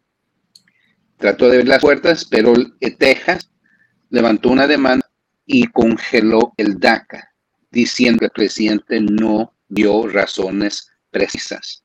Son el fallo de hoy recalcó que el presidente en una acción ejecutiva tiene que dar explicaciones precisas y si no lo hace, tiene la oportunidad de corregirlo mientras que el caso está pendiente de las Cortes Federales. So, esto va a abrir las puertas que el presidente Biden pueda dar otro fallo ejecutivo, otra acción ejecutiva para tratar de implementar el DACA de nuevo. So, vamos a ver lo que va a hacer el presidente ahorita con el tema del DACA. O, oye, abogado, bien explicadito, muchas gracias. Con manzanitas ya lo entendimos muy bien. Ahora, Alex, este, dimos una historia más temprano. Los gobernadores de Arizona y de Texas han detenido a algunos indocumentados que ya están aquí y los están poniendo en autobuses y los mandan a la capital, a Washington, D.C., donde allá les ayudan organizaciones eh, eh, en favor de los inmigrantes. Pero la pregunta es, ¿es, ¿es legal esto? Sí, es, es, legal y también empezaron a mandar buses que a Los Ángeles, a California, a Washington y a Oregon. Pero esta es una decisión del estado de Texas en hacer eso para mandar un mensaje político. Pero pienso que lo más importante es que la ley de migración sí permite a inmigrantes que pueden ser, ah, que puedan salir bajo palabra mientras que pelean sus casos aquí dentro de Estados Unidos. Yo pienso que eso es lo más importante. Cada estado puede determinar dónde va a mandar a esos inmigrantes. Si ellos quieren gastar sus recursos para mandar inmigrantes en autobús hasta Washington, D.C., Texas lo puede hacer. La pregunta es si los ciudadanos de Texas van a estar en acuerdo en dar tantos millones de dólares simplemente para mandar un mensaje político. La, la, otra, ¿cuál sería la otra opción? ¿Que se quedaran en Texas, en Arizona? ¿Mande? La otra opción sería que, que, no, lo, que no los mandaran en autobús y se quedaran en, en Texas y en Arizona, o, o que ellos eh, a dónde la mayoría de los la, la, mayoría de los inmigrantes van donde están sus familias, no se van a quedar ahí en Texas simplemente porque ahí son de entrada, pero la mayoría tienen familias y van y se quedan con la familia mientras que hacen el proceso inmigratorio. Ok. Óyeme, eh, mira, hay una pregunta interesante y todavía no hemos hablado de la tragedia de Texas. Eh, pregunta Homero si este fallo podría abrir la posibilidad de implementar DAPA, ¿te acuerdas? Con, con, con el presidente uh, Obama se intentó y no, no, no se pudo. Sí, recuerden que el DAPA fue, fracasó en la Corte de Apelación del 5 Circuito uh, y también fracasó en la Corte Suprema. Y la Corte Suprema dijo que el programa DAPA es simplemente muy extensivo, cubre mucha gente, le da una, una gran cantidad de gente y por esa razón es porque afecta a tantos migrantes más que soñadores que el Congreso debe pasar una reforma migratoria. La herramienta para dar ese tipo de alivio debería de venir del Congreso y no del presidente. Ok, entonces la respuesta es no. no, no, no, es, es, cierto, pero con el tema del DACA, una de las razones por qué también el DACA tuvo éxito es que si en verdad iba a tener tanto, recuerden que Texas y muchos estados estaban diciendo que si pasan el DACA, eso va a causar eh, que los estados gasten muchos recursos económicos en dar licencias, en dar servicios y todo eso. Pero no apelaron hasta años después y en verdad iba a ser cierto eso. Deberían de haberlo apelado inmediatamente cuando sucedió, cuando se efectuó el y no lo hicieron hasta años después. Y por esas razones, DACA sí ganó, sí pudo tener triunfo y el tápano. Muy bien. Ahora, abogado Alex Galvez, 53 eh, personas fallecen en una tragedia, la tragedia más grande de este tipo en, los Estados Unidos. Yo creo que es una tragedia que debe de preocuparnos a todos, independientemente si estamos o no en favor de la, de la inmigración o lo que usted quiera, porque es una tragedia humana muy, muy grande. Uh, me contaba un buen amigo mío, amigo mutuo, eh, Juan Carlos González, eh, periodista, que te habías lanzado para allá a ver qué, qué pasaba y cómo podías ayudar. Eh, ¿Por qué no nos describes lo, lo, que viviste, abogado? Sí, pienso que tenemos que tener una reflexión aquí en la historia, porque ahí yo representé a muchas de las víctimas en el trailer de la muerte en 2017, si no recuerdan. También fue una situación similar en San Antonio, y ahí es cuando pienso que soy uno de los pocos, quizás el único que manejó casos de esa tragedia. Ah, y tuvimos éxito en poder obtener uh, alivios y que puedan salir confianza, que puedan salir del hospital, aunque el migra estaba alrededor del hospital. Pero no, no fui a esta tragedia, la de San Antonio, esta semana, pero sí en comunicación con familiares, con familias de las víctimas y con los reperos que están allá tratando de dar consejos en cómo poder manejar esos casos eh, de una manera legal, así al ver de la ley de migración y qué alivios pueden obtener estas víctimas y los familiares de estas víctimas, que simplemente si hay familia que está aquí en los Estados Unidos, por decir, si hay familiares que conocen a alguien que estuvo en ese tráiler, si falleció, si está en el hospital, es muy importante que hablen con su consulado para poder ir a reparar el cuerpo o ir y poder estar al lado del familiar en el hospital mientras se recupera. Eso normalmente aplica a los familiares que viven aquí en los Estados Unidos, pero también a familiares que quizás estén en países natales. Recuerden, pueden, pueden aplicar con la ayuda del consulado y del Departamento de Migración, pueden someter trámites para una visa humanitaria para que puedan venir aquí a los Estados Unidos, a Texas, y poder uh, enfrentar la tragedia. Oye, abogado, ¿y los, los inmigrantes que venían ahí y que gracias a Dios salvaron la vida, ¿qué, qué opciones tienen? ¿Qué se puede hacer por ellos? pues para los difuntos se puede, hay recursos en, en los consulados que pagan para regresar el cuerpo al país natal.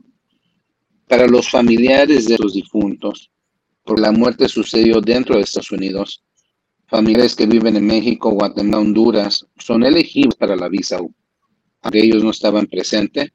Sí, pero la, situación para poder calificar para la visa U, el difunto tuvo que haber sido el esposo, papá de niños menos de 21 años de edad, ¿ok?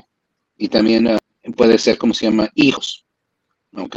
Si hubo, si se dice que hay niños menos de 21 años de edad que murieron en la tragedia, los padres de esas víctimas van a ser elegibles. Y eso también aplica para los sobrevivientes. Los sobrevivientes ellos mismos son elegibles para la visa porque fueron víctimas de un delito grave, de tráfico de seres humanos y también de atento de homicidio y no solamente ellos son libres, pero también los familiares de ellos, los familiares inmediatos que se conocen. Wow. Pues bueno, ese tipo de historias nos rompe el corazón a todos porque pues esta gente no, ahora sí que para arriesgar la vida de tal manera es porque las cosas están terribles en sus lugares de origen. Esto, no sé, deberíamos de poner aquí en, el banquillo de los acusados a los gobiernos de esos países cómo expulsan a su gente de esa manera, pero esa gente pues lo que quiere es un futuro mejor, una posibilidad de, de, tener este, pues lo que todo el mundo aspira, ¿no? El derecho a la felicidad, de tener una casa, de tener un trabajo estable, de tener agua potable, o sea, cosas tan básicas que aquí asumimos que existen, nada más porque las tenemos, aprendes un botón y hay luz, abres la llave y sale agua. Eh, eh, en muchas de esas comunidades jamás pasa eso. Ah, hay demandas, se puede hacer, ¿sí? demandas económicas se puede hacer civiles de, de, alguna manera contra alguien. Sí, le pegaste ahí al grano. Muchos reporteros y me están preguntando quién tiene la culpa, cómo se puede solucionar o evitar estos tipos de tragedias, porque ese fue la tragedia más grande, 53, bate un récord en términos de estos tipos de, de, de desastres. Y yo, y yo digo personalmente, mucha es multidimensional. obviamente el crimen organizado responsables por poner a choferes que en verdad muchos de estos choferes están bajo la influencia de narcóticos, de marihuana, metanfetamina, como se supo en esto, y en verdad no ponen, eso es, refleja en cómo estos, estos coyotes y organizaciones tratan a los migrantes simplemente como un objeto. Son simplemente un número uh, y no les dan el respeto a ser humanos. Uh, es una mercancía que puede ser cada en cualquier momento porque hay tanta gente que va a reemplazar a ese, a ese material, por decir. Pero también tienen culpa los gobiernos del país natal por situaciones económicas.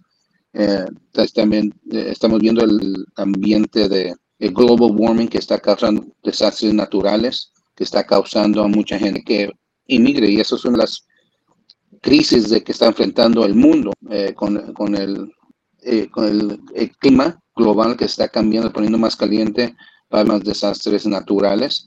Antes había una cifra salió hoy, sea, había un desastre natural aproximadamente un, una vez al año aquí dentro de los Estados Unidos. Estamos viendo una vez cada mes, causa billones de dólares de, de desastres. So, eso también tiene que ver mucho, pero también aquí tiene la responsabilidad mucho el estado de Texas y el gobierno del Departamento de Seguridad Nacional. ¿Y por qué digo eso? Porque ya se sabe las rutas que estos camiones toman. Es una ruta muy común y no es como que fue la primera vez. Y deberían de poner más garitas entre Laredo y San Antonio para poder vigilar más a estas trocas y tienen seres humanos dentro de estos camiones. Porque les digo, no la primera no va a ser la última. Y también inmigración debería de implementar más casetas para poder dar más revisos sobre este, este tipo de transportación de seres humanos. Pero también tiene la culpa el programa MPP, también tiene la culpa título 42 que ha cerrado las fronteras a la gente en pedir asilo y asilo legítimo y está causando que inmigrantes busquen otra manera y muchas veces maneras más peligrosas de poder entrar a los Estados Unidos. Y esto es las consecuencias, 53 muertos y algo me da una espinita que pienso que vamos a ver tragedias de este tipo. Sí, Platicaba eh, ayer alguien aquí en el chat que, tiene una persona que, conocida que pagó 15 mil dólares y 18 mil dólares respectivamente para traer a, a unos familiares de, de Centroamérica. Um, es que es un negociazo brutal, abogado. Es un negocio de muerte, literalmente. Sí, los inmigrantes saben que se las están rifando. Y muchos dicen, no, pues ellos sabían por qué que, que ellos estaban, sabían que era peligroso y todos se metieron en el autobús, en el tráiler, no tenían opción.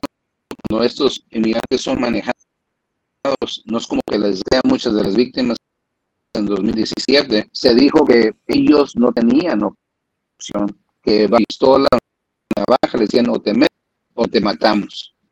Y no hay opción, y, y de, con la promesa que se iba a haber aire acondicionado, que eso no va a ser. Y cuando llega el tiempo, pues ahí ven lo que pasó. So, es un negocio millonario y mucha gente va a seguir muriendo. Cuando dicen que el inversión está roto, eso es lo que vemos. Tenemos que buscar una mejor manera poder procesar personas que tienen asilos legítimos y también tenemos que buscar manera en cómo enfrentar los 11 millones que están aquí indocumentados y normalizarlos. Como lo he dicho en el pasado, y el futuro de Estados Unidos está ligado con inmigración. Les guste o no, hay 4 millones de trabajos que están vacíos, que necesitan mano de obra, y eso se va a ampliar. Estados Unidos necesita más inmigrantes si vamos a tener la economía en las últimas décadas. Muy bien. Abogado Alex Galvez, oye, pues muchas, muchas gracias por, por contestar la llamada, por platicarnos, por ponernos al día con estas noticias de última hora. La gente que quiere platicar contigo, ¿cómo lo puede hacer? Porque sabemos que, que siempre estás al, al, servicio de nuestra comunidad, Alex. Sí, estamos en el centro de Los Ángeles, enfrente de la Corte de Migración, y tomamos todos temas de migración. Uh, pueden llamar a la oficina al 844 647 266 844 64466 como pueden ver en Facebook en el abogado Alex Calves. Muchas gracias. Eh, qué, lástima que, bueno, nos dice una buena noticia, pero eh, qué, qué, lástima que tengamos que platicar de, de, este tipo de tragedias. Ojalá no ocurran más. Ojalá nuestra próxima entrevista sea sobre, oye, fíjate que finalmente en el Congreso se pusieron de acuerdo y va a haber una reforma uh -huh. y vamos a regularizar estos 11 millones de indocumentados, muchos de los cuales tienen más de 30 años aquí, Alex, trabajando, produciendo y pagando impuestos. Muchas gracias. Entonces, el, el senador Padilla, Alex Padilla, dijo que hay una cuarta propuesta para una reforma migratoria y que esta cuarta propuesta tiene apoyo republicano, que es en verdad mucho ojo entre ahorita y septiembre, porque las elecciones de medio término son noviembre, eso esperamos, si van a -huh. va a ser entre ahorita y septiembre. Sí, si no, no va a pasar nada sí. otra vez. Gracias, Alex. Un abrazo. A ustedes. Que la pasen bien. El abogado Alex Galvez, bueno, ahí dando sus puntos de vista y sobre todo poniéndonos al día con este asunto de la decisión de la Corte Superior de Justicia. Okidoki, órale pues. Oigan, este, hay un montón de comentarios y todavía nos quedan como 40 minutos de programa y nos quedan muchas noticias para platicar, nos quedamos pendientes con lo de la indigencia en Sacramento. ¿Qué te parece, mi querida productora Nicole Castillo, si vamos a la pausa? Y cuando regresemos, les tengo una invitación bien buena, pero buena, buena, buena. Volvemos después de una breve pausa. Órale, sale.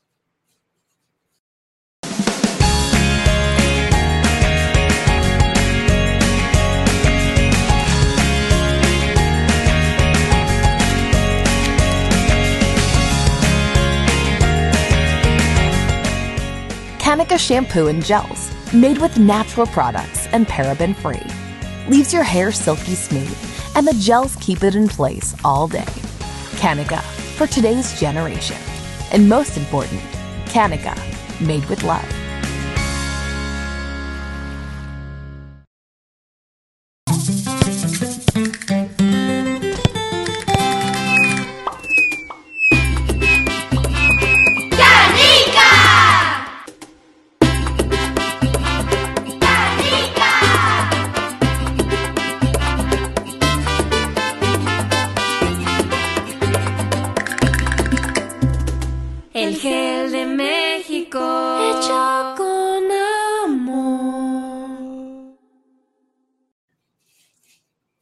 Estamos de vuelta, se llama El Diálogo Libre. Gracias por continuar con nosotros. Ya sabe, www.eldialogolibre.com para que nos encuentre siempre. Ahí vamos a estar.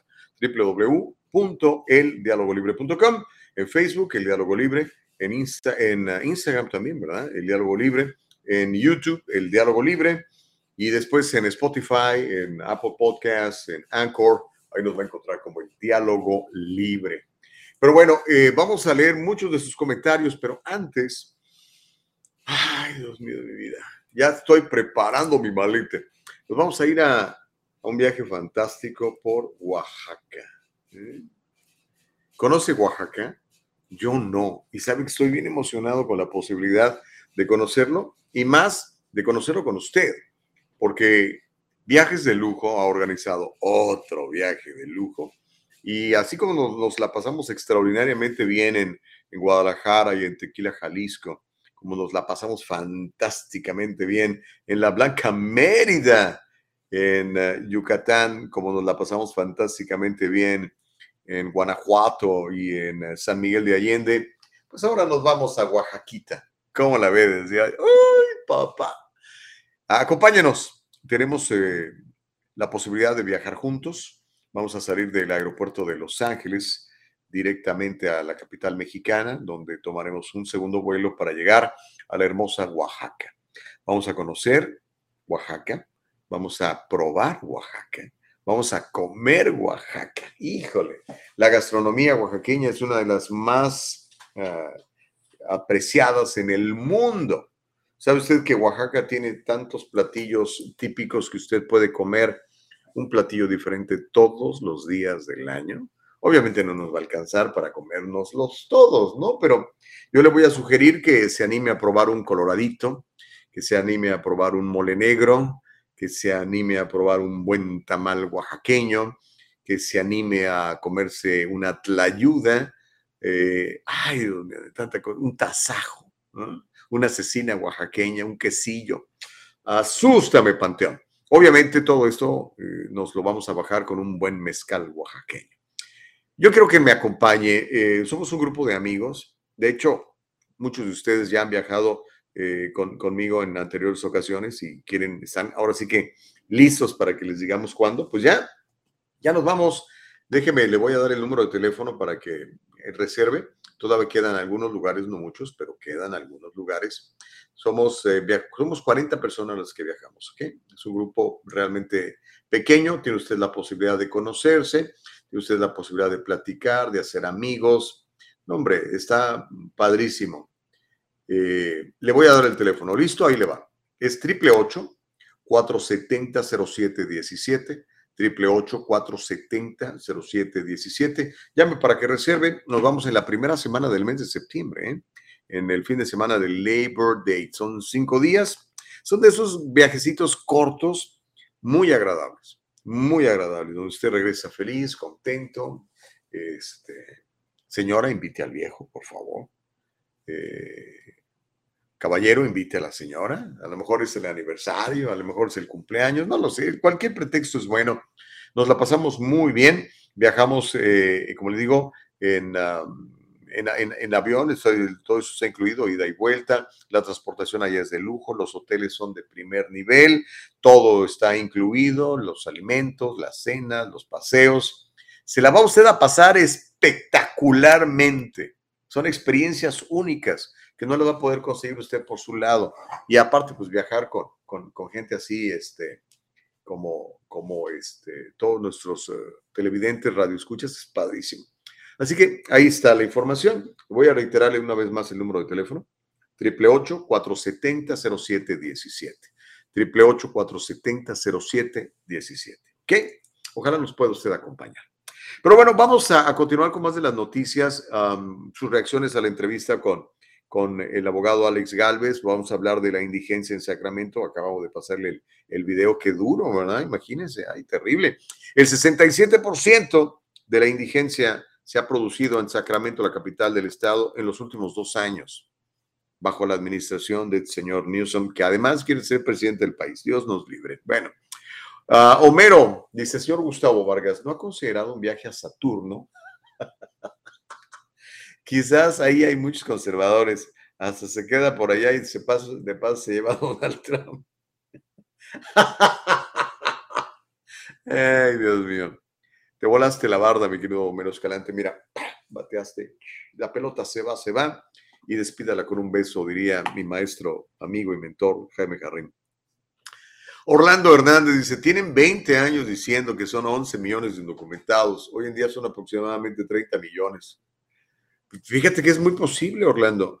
Eh, muy posible, sí. Porque sí, tiene razón. Desde hace 20 años dicen, hoy son 11 millones. ¿No han aumentado?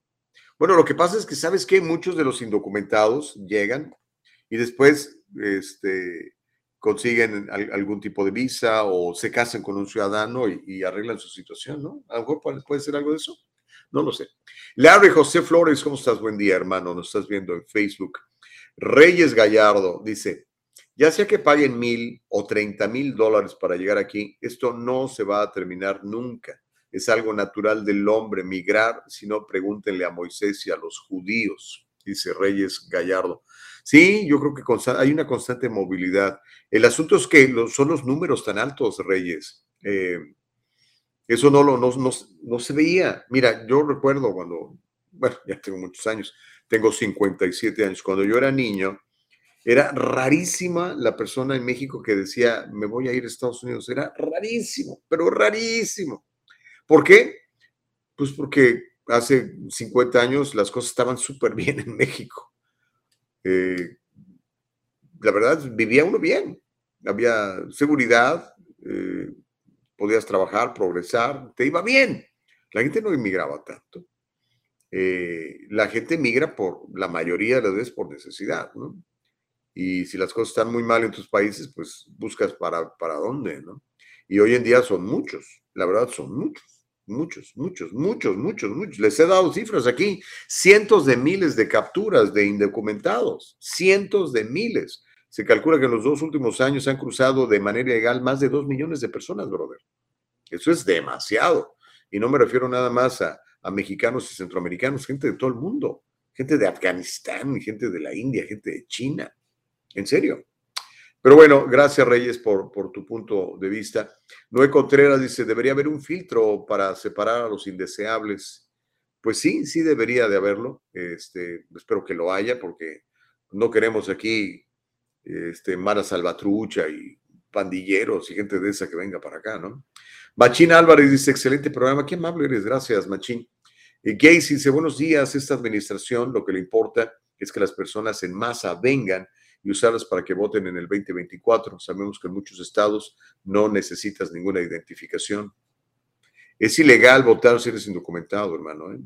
No lo intentes. Yo sé que hay gente que dice, pues lo voy a hacer de todas maneras, pero es ilegal. Si te agarran, brother, es un delito federal. ¿Ok?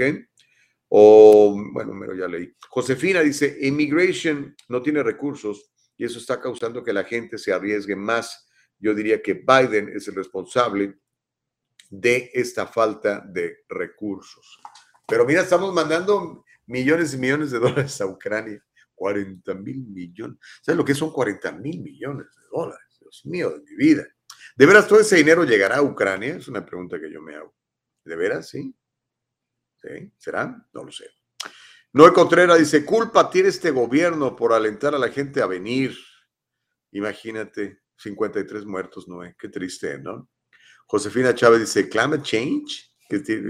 Bueno, pues eso es la opinión del, del, del, ¿cómo se llama? Del, del abogado Galvez. Yo no creo en ese cuento de que sea el cambio climático el que hace que la gente quiera venirse, ¿no? No, pero pues cada quien, ¿no? Francisco Ramírez dice, Trump necesita focas para ganar. ¿Focas? Mm. No, yo creo que necesita votos, ¿no? Uh, Noé Contreras dice, Biden va a cargar con esas muertes forever. Pues yo creo que sí es corresponsable, igual que, igual que los gobiernos de México, de Honduras, de Guatemala, ¿no? Irma, igual que los desgraciados traficantes de personas. Irma Barajas dice, sigan abriendo las fronteras en cualquier lugar del mundo, eso lo hacen a propósito para crear más crisis. La Agenda 2030, todo planeado. Irma, ¿estás bien enterada, Irmita? Eh, tienes más conocimiento que el común denominador de la gente. Lean sobre la Agenda 2030. Lean, hermanos. Hay información, pero lean. Este, no, no se coman todo lo que la gente platica, así nada más. Todo, todo verifíquenlo, de veras. Eso es un consejo que yo les doy. Paz Martínez dice, están regando a la gente y cuando no encuentran trabajo, es ahí donde caen en un vicio y luego andan en la calle, se meten a robar. Qué feo que está pasando eso. Es mejor que dieran una amnistía a los que llevan años más y pagan sus taxes. Ese DACA no sirve. Sí, comentábamos con, con Alex Galvez, ¿no? Hay gente que tiene 30 años o más aquí pagando impuestos, muchos son empresarios, incluso le dan trabajo a la gente y todavía no tienen un seguro social válido ni una residencia, que eso está muy mal. Amilcar dice, para los abogados de inmigración el negocio está booming y el mensaje que se le está enviando a las personas que quieren emigrar ilegalmente es que no les van a sacar del país. Lástima para las personas que están haciendo las cosas de manera legal y esperan años para un resultado positivo, mientras que algunos cruzan ilegalmente y se les espera con regalos. Es una de las quejas que yo he recibido de parte de muchos de ustedes, Amilcar, es cierto. Está, la gente está inconforme y dice, oye, espérate, este acaba de llegar, yo tengo 30 años aquí, ¿qué onda? Pero bueno, es lo que está pasando. Dice Noé Contreras, es el virus Newsom Biden 19. ok, pero bueno, ¿qué le pareció ese video de, de Sacramento? La señora loca golpeando el, carro, carro. Y, la gente ya está desesperada. Pero no está tan desesperada, porque si estuviera muy desesperada, pues escoge otras autoridades, ¿verdad? Pero bueno, en fin, le tengo más noticias y le tengo más videos y le tengo más cosas para que usted se entere de lo que está pasando. Vea, bueno, ya le conté, Sacramento aumenta su población de indigentes en un 67%. Felicidades, Gavin Newsom, la estás haciendo muy bien. ¿Se acuerda que eh, Gavin Newsom, él se llamaba a sí mismo el zar de las personas sin hogar, el zar de los indigentes? Pues bueno, pues en su ciudad, en donde está él y su gobierno, eh, la indigencia aumentó 67% en tres años, superando a San Francisco. Esto es un reporte realizado por la Universidad Estatal de California en Sacramento. El informe del recuento puntual de Sacramento del 2022 documentó todas las personas del condado que viven en las calles. El conteo reveló un aumento sustancial en la población indigente del condado de Sacramento. Se estima 9.278 personas en las calles en la capital del estado. Esos números eran aproximadamente la mitad del tamaño del 2019, dice el informe de la Universidad de Sacramento. Pero el asunto es que así están las cosas. Y mucha de esa gente está, pues como lo vio la señora que agarraba el bate y empezó a golpear el carro así nada más, gente loca, gente que está bajo el influjo de, de drogas muy duras, de metanfetamina, de fentanilo. Terrible. Pero bueno, mientras eso sucede, lo que hace el gobernador Newsom es promoverse.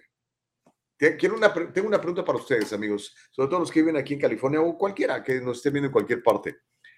El gobernador Newsom quiere ser presidente y yo creo que no se va a esperar.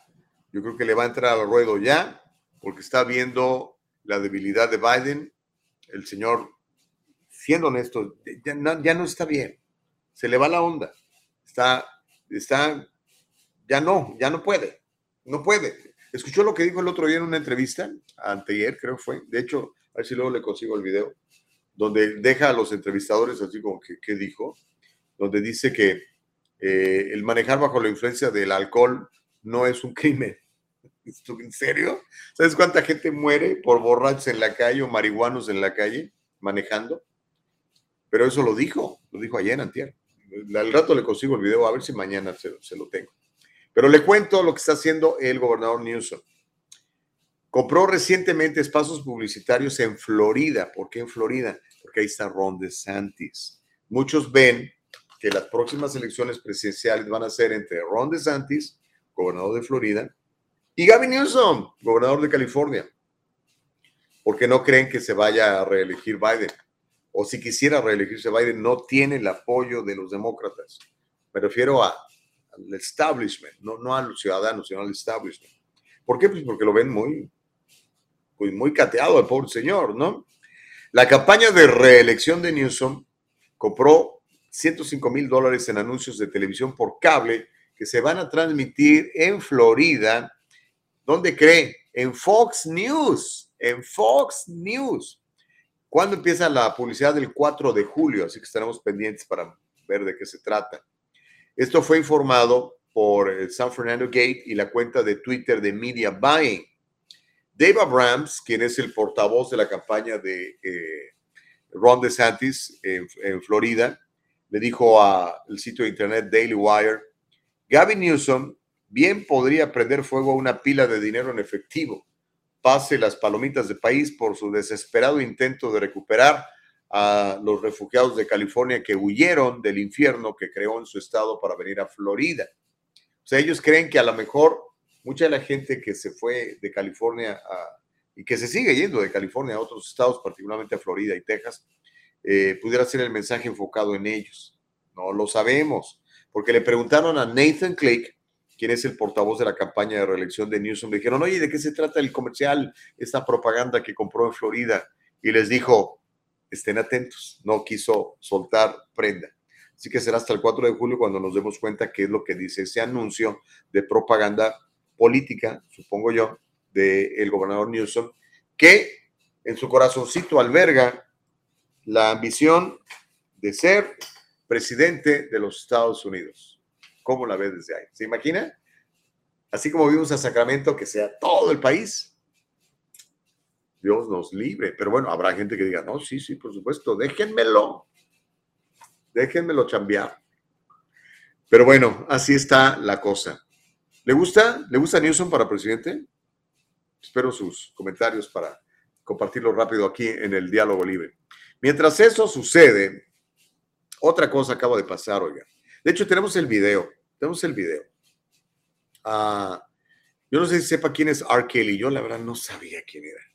Pero cuando empieza a salir en las noticias que el tipo era pedófilo, abusador de mujeres, tratante de blancas, explotador sexual de niños y demás, dije, ah, caray, ¿qué onda? Entonces, este, le platiqué a mi mujer. Me dijo, no, sí, yo lo conozco, R. Kelly es bien famoso este, mucha música de que le llaman rhythm and blues. Pues bueno, este señor R. Kelly fue sentenciado a 30 años de cárcel. Recientemente vimos a Ghislaine Maxwell, la condenaron a 20 años de cárcel por también tráfico de, de, menores, explotación sexual infantil, pedofilia y demás. Por cierto, lo de Ghislaine Maxwell yo creo que va a tener mucho más todavía, va a haber más investigaciones porque hay que ver a quién le vendían estas niñas, quién abusó de todas estas niñas. Si es cierto que el príncipe Andrés viajaba a la isla esta donde abusaban de las niñas. Si es cierto que Bill Clinton viajaba a la isla esta donde viajaban, donde abusaban de las niñas. Si es cierto que Bill Richardson, exgobernador de Nuevo México, ex embajador de Estados Unidos en México, también iba a esos viajecitos. Y tanto político y famoso más como Bill Gates. Entonces, todos esos, si son pedófilos, hay que meterlos al bote. Todos esos tienen que ir a la cárcel. ¿no? Pero volviendo al asunto de, de, de R. Kelly, fue sentenciado a 30 años de cárcel. 30 años de cárcel. Vamos a ver el video. Ahorita le platico toda la historia. Está, el que está, el que está hablando ahorita es este, ahorita le digo quién es, es el fiscal de Nueva York, se llama Brian Peace. Vamos a escuchar.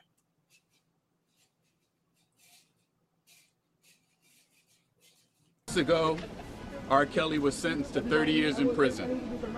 This is a significant outcome for all victims of R. Kelly, especially for the survivors who so bravely testify about the horrific and sadistic abuse they endured.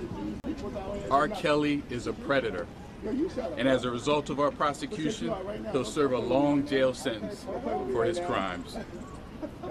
With the aid of his fame, his money, and most importantly, his inner circle, R. Kelly preyed upon children and young women for his own sexual gratification for decades. He used coercive control, exemplified by a pattern of isolation, rules, dependence, threats, intimidation tactics, physical abuse, and at least once the presence of a gun to force victims, including minors, to engage in sexual activity with him and others, and to become unwilling participants in the pornographic films he wrote, produced, and directed. He continued committing his crimes for almost 30 years and avoided punishment until today. Today, the sentence shows that the witnesses reclaim control over their lives and over their futures. These are voices of mostly black and brown women and children that were heard and believed, and for whom justice was finally achieved. This is a victory for them, for justice, and for future survivors of sexual assault. Victims of sexual violence must be heard, perpetrators must be held accountable, and our women and children must be protected. I hope this sentencing serves as its own testimony that it doesn't matter how powerful, rich, or famous your abuser may be, or how small they may make you feel, justice only hears the truth. Mr. Kelly is fine. Okidoki. Ahí tenemos el, la declaración del fiscal de Nueva York, se llama Brian Peace, y básicamente describía las actividades malandrinas de este señor. Dice que por 30 años abusó de mujeres y de niños, eh, producía películas pornográficas en donde obligaba a las mujeres a aparecer. Y bueno, eh, dijo que gracias a, al- al- a su trabajo, al esfuerzo que él había hecho, pues hoy eh, los sobrevivientes de, estos eh, abusos sexuales de, del señor ahora han recibido su justicia. 30 años al bote el señor R. Kelly, este, pues que nadie lo detenga, ¿no? Yo creo que bien merecido. Eh, los pedófilos deben estar en la cárcel. Los pedófilos deben estar encerrados. Los pedófilos no pueden andar por allí cometiendo crímenes, abusando de menores, de niños, de niñas. Qué terrible, ¿no? Así que bueno, ahí está R. Kelly, un gigante con pies de barro que le llegó el agua y fue derrumbado a la cárcel. A ver cómo le tratan en la cárcel a este señor. ¿eh? Irma Barajas dice, exacto. Robert Martínez dice, doble moral de los medios sociales. Sus videos siguen activos en YouTube. ¿En serio? A Julián Álvarez por supuesta relación con el narco lo bloquearon de inmediato. Tienes un buen punto, Robert. Tienes un buen punto. Pues ahí está. Eh, ahorita yo creo que nadie quiere ser amigo de, de R. Kelly, ¿no? Nadie. Todo el mundo se va a apartar. Dice Consuelo, urbanos son malditos animales desadaptados. Pues sí. Dice, muy bien por esa sentencia, deberían ser muchos más. Pues sí. A Ghislaine Maxwell nada más le echaron 20 años. ¿Y sabe qué estoy pensando de Ghislaine Maxwell, la amante de Jeffrey Epstein, el suicidado? Eh, yo creo que ella hizo alguna, algún arreglo secreto, por lo menos que no se ha dado a conocer, con la fiscalía. Y yo creo que ella filtró nombres, porque se me hizo muy poquito los 20 años. ¿eh? Yo esperaba también unos 30, 40 años y le dieron 20. Así que a lo mejor hizo algún acuerdo y espero que muy pronto todas esas niñas que fueron vendidas por esta gente, eh, que nos digan a quién se las vendieron y quién las compró y quién abusó de ellas y quién viajaba en el avión de este señor Epstein a la isla donde abusaban de estas niñas, ¿no? Aunque sean príncipe de no sé dónde, aunque haya sido presidente de no sé qué país, I don't care. Toda esa gente tiene que estar en la cárcel. Toda esa gente merece su castigo. Dice Héctor Sosa, así deberías darle espacio a Nazón Joaquín. A Nazón solo 13 años. ¿Te parecen justos? No. También lo hablamos en su tiempo. Yo creo que ese cuate también este, recibió una condena muy ligera por todo lo que hizo. Muy ligera. Pero pues no es lo mismo la ley en Nueva York que en, California, no es lo mismo Arizona. acuérdate que los juzgan de acuerdo a, los puntos de vista de, cada estado, ¿no? Lo, lo que vimos el lunes pasado, ¿no? Detuvieron a, estos dos narcotraficantes con más de 15 mil pastillas de fentanilo y los dejaron libres. Hazme favor. Aquí en California. Pero en fin, am, déjenme leer más de sus mensajes. Eh, Homero dice, no se olvide a Donald Trump, también otro pedófilo comprobado. Homero, esos son fake news, hombre. Eh, Josefina dice que Dios guarde el día y la hora de que Newsom sea presidente. Sí, por favor, Dios ten misericordia de nosotros. No queremos que todo el país se convierta en Sacramento, en San Francisco, que son las ciudades que le ha tocado pues gobernar. Digo Sacramento porque ahí está la sede del gobierno y Sacramento y San Francisco porque fue alcalde ocho años de ahí y Sacramento, digo San Francisco se ha convertido en un cochinero. Oye, y eso de que ande usted caminando por San Francisco y de repente le aparezcan cuatro tipos encuerados, o sea, ¿qué onda?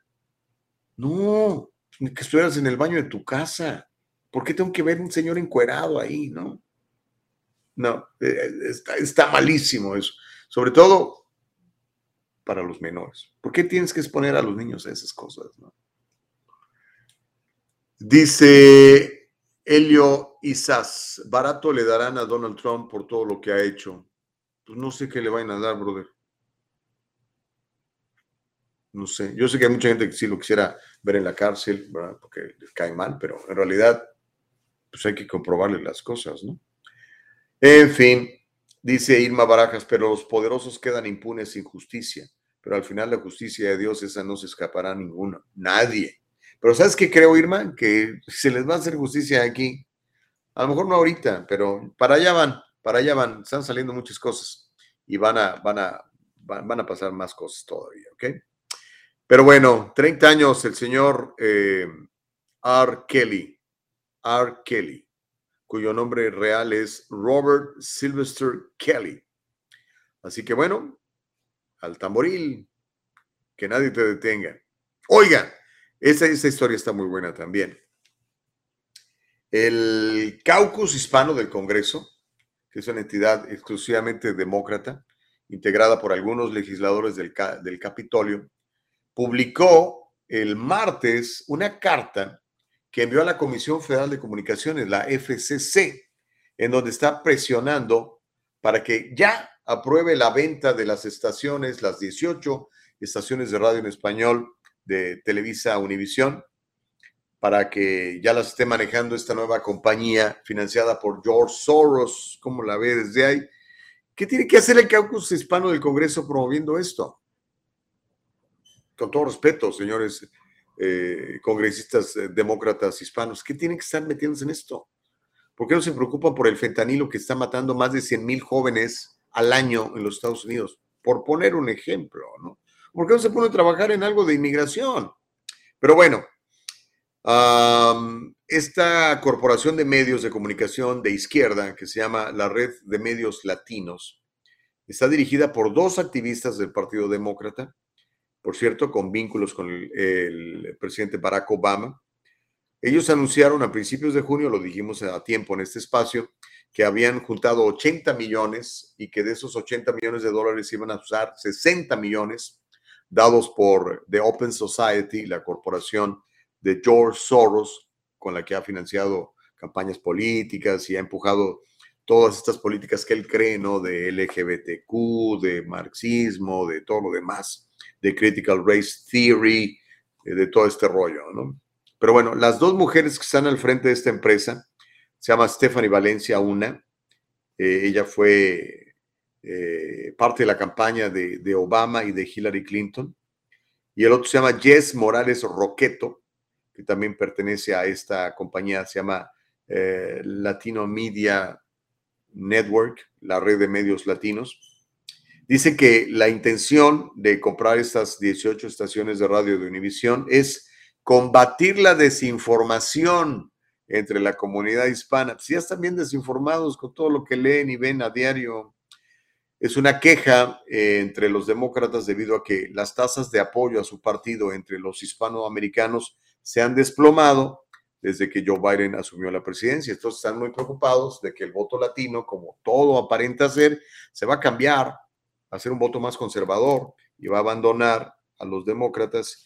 Y mire, con un 50% del voto latino para el Partido Republicano, con eso el Partido Demócrata no tiene ninguna posibilidad de ganar nada. van a perder el Congreso, van a perder el Senado. Entonces, por eso George Soros financió esta campaña, porque él no quiere que eh, los conservadores estén al frente del gobierno, quiere que los liberales estén al frente del gobierno, porque van de acuerdo con sus puntos de vista. Pero bueno, el caucus hispano firmó esta carta le dice, por favor, FCC, aprueba ya rápido esta compra porque nos urge. Ok, hay tantas cosas más importantes que esas, pero en fin, el poder por encima de todo, ¿no? Dice Adora, claro que sí tiene mucho que hacer. Por ejemplo, echarse el voto hispano a la bolsa, pues somos un buen número de votantes. Sí. Yo creo sinceramente que el votante hispano va de... El asunto es que, que voten, que votemos, hermano, porque... Y que votemos por el partido que quieras, pero que votemos. Porque la realidad es que eh, una buena cantidad de los votantes hispanos nos quedamos en la casa y nos salimos a votar nos quedamos en la casa y no salimos a votar. Y entonces, pues, con cualquier tontera nos compran, ¿no? Y ahí anda la gente regalando su voto por un pedazo de pan. Noé Contreras dice, ya sienten pasos en la azotea los liberales. Pues sí, ¿verdad? Yo creo que sí. Dice Irma Barajas, ojalá, Gustavo, ojalá que Irmita, no te entendí. Josefina Chávez dice, el Partido Demócrata no necesita votos, necesita mulas. y ladrones, creo que se refiere al, al documental de las 2000 mulas. Buen documental, si no lo ha visto, véalo. Eh, hay otros buenos documentales que le recomiendo que vea. Este que acabo de ver ayer, oiga. Eh, véalo, véalo, véalo, véalo, véalo, véalo, véalo, véalo, en serio, se lo recomiendo mucho. Este se llama The Homeschool Awakening, The Homeschool Awakening. Y es la historia de muchas familias en Estados Unidos que a partir del encierro por la pandemia, que dejaron que los niños ya no fueran a la escuela, se dieron cuenta de las cosas que estaban aprendiendo sus niños, ¿verdad? Porque los veían en la computadora y dijo, oh my God. Entonces decidieron sacar a sus niños del sistema tradicional y, este, y ponerlos en, en homeschooling. Mucha gente no, no, no puede hacer el homeschooling o no cree que no puede, ¿verdad? Porque pues es, es más responsabilidad. Tienes que estar tú con tus chavos pero nos mostraban ejemplos de, mucho éxito de, homeschooling. Y estuvo este muchacho, el, productor y director de, perdón, el protagonista y productor de, la película, se llama Kirk Cameron. Tuve la oportunidad de, saludarlo. paso me cayó re bien. Hasta me tomé, fíjese, yo que no ando de fotos ahí de groupie, hasta fotos me tomé. Ahorita le voy a mostrar la foto. Aquí está. Ahí andaba yo de groupie con el Kirk Cameron, la que está en medio, es mi esposa. Este, tipazo, me cayó re bien el muchacho. Él fue muy famoso en, los noventas, creo, ¿no? Una serie de televisión que se llamaba ¿qué, Growing Pains, No sé, yo la verdad no sé, yo sé que no sé mucho de eso.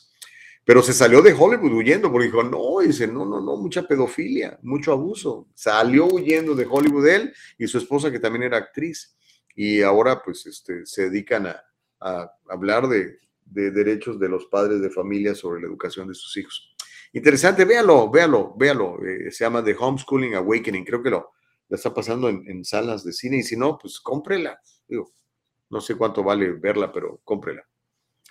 Ah, dice Gustavo, ¿dónde podemos ver el documental? Yo creo que es muy fácil. Simplemente entra a, Google o yo no uso Google, pero entra a .go y pones The Homeschool Awakening, como el despertar, de Homeschool, Homeschool o Homeschooling, Homeschool, no, Homeschool Awakening. Y ahí te va a decir los cines donde lo están pasando. Eh, y, o si lo quieres hacer, este, downloads, bajarlo, descargarlo en tu computadora y lo puedes ver allí. Es una muy buena y bien bonita, es una película bien bonita, muy divertida. Muy, muy, muy, muy, muy divertida. Para todos ustedes que, que de repente ya le tienen mucho miedo a la educación pública de California, que es terrible, pero que no pueden, no tienen, no tienen 10, 15 mil dólares para pagar en escuela privada, a lo mejor el homeschool es una, es una opción. Tengo varios amigos que, que, lo, que lo hacen y con mucho éxito. Los muchachos están muchísimo más avanzados, aprenden cosas que verdaderamente les sirven, eh, matemáticas, español, inglés, aprender a relacionarse en público, hacer negocios, abrir una cuenta de banco, llevar una contabilidad, hacer un presupuesto, cosas tan importantes que no les enseñan en las escuelas. No se las enseñan. Usted se las puede enseñar en su casa. Pero bueno, este, dice Josefina, él hizo una película sobre los últimos días, sí. Y está preparando otra, me, platicó ahí, va a ser interesante. Pero bueno, este, ¿ya, ya casi nos vamos. No, ah, no, tenemos que hacer un corte. Ok, Me dice nuestra productora que tenemos que hacer un corte. Vamos a hacer una cosa. Hacemos el corte y al regresar un resumen de todas las noticias. ¿Le gusta? Órale pues. Volvemos, no le cambies el diálogo libre.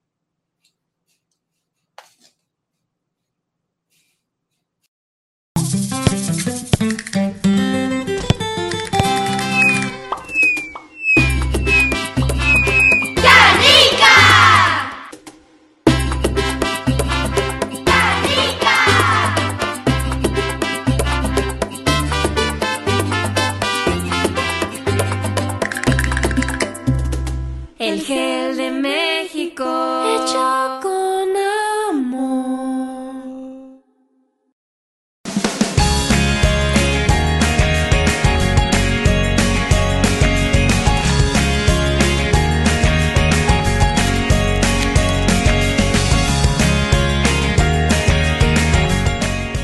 Kanika shampoo and gels, made with natural products and paraben free, leaves your hair silky smooth, and the gels keep it in place all day. Kanika, for today's generation. And most important, Kanika, made with love.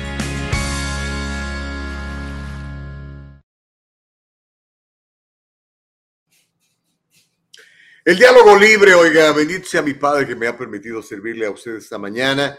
Le quiero dar las gracias a todos ustedes que han estado conectados. Les voy a hacer rápido un resumen de las noticias que el día de hoy manejamos aquí en el diálogo libre.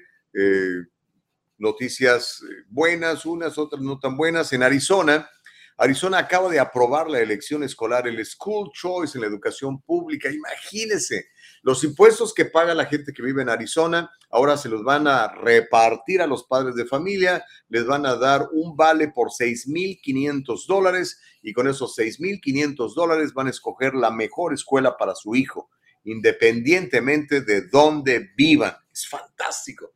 Eso se ha querido hacer en California, pero usted sabe, el Sindicato de Maestros de California, el California Union, y el Sindicato de Maestros de Los Ángeles son súper poderosísimos, tienen mucho dinero, están combatiendo todo eso, no lo quieren porque les van a quitar este, todas sus, todos sus privilegios, ¿verdad? Pero Arizona lo logró hacer, se convierte en el primer estado en la Unión Americana que va a tener el School Choice, el papá va y la mamá va a decidir a dónde quieren mandar a su hijo y para eso de sus propios impuestos le van a dar un vale por 6.500 dólares para que escoja la mejor escuela pública, privada, religiosa o no religiosa, la que quiera. Imagínense qué padre. Bueno, eso ya lo van a poder hacer en Arizona. Felicidades en Arizona. Es un gran logro para la educación de nuestros hijos o de los hijos de la gente que vive en Arizona.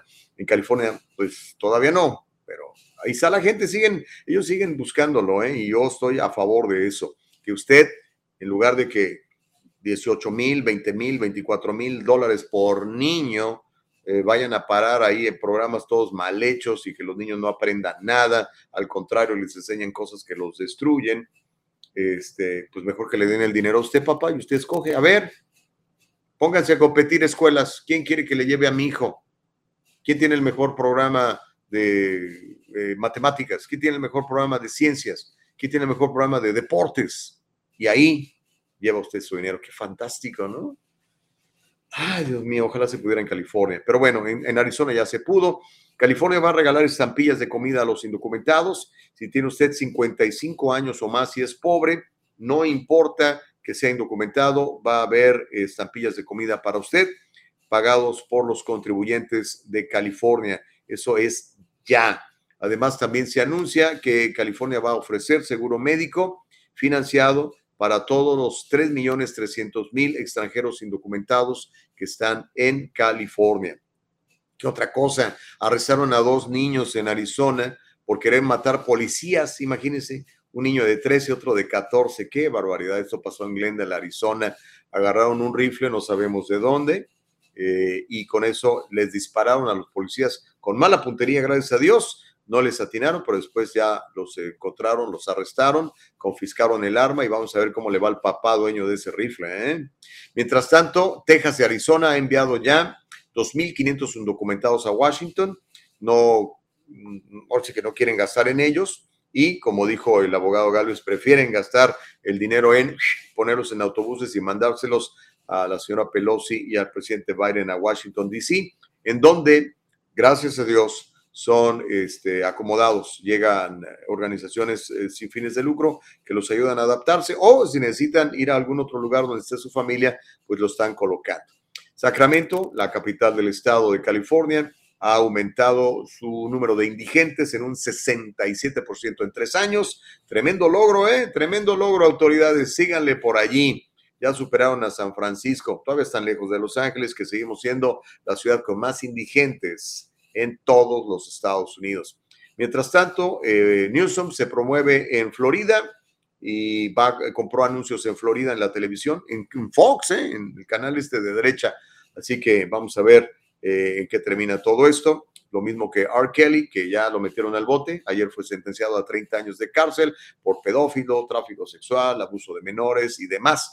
Mientras que los demócratas, los eh, congresistas demócratas, están presionando a la FCC para que ya apruebe la compra de las estaciones de radio de Univisión y Televisa para poder promover la agenda de George Soros ahora que vienen las elecciones de noviembre. Nos tenemos que ir, oiga, dice Noé Contreras, la Pelosi le mete codazos a las niñas. Vio ese video, qué feo, ¿no? Donde está juramentando a Mayra Flores, republicana, que acaba de darle la vuelta allá en Río Grande, Texas, y este, están en la foto y le da un codazo a la niña, la hija de, de Mayra Flores. ¿Qué, qué mal se vio la señora Pelosi, qué mal se vio. Pero bueno, para muchos es la gran cosa esa señora.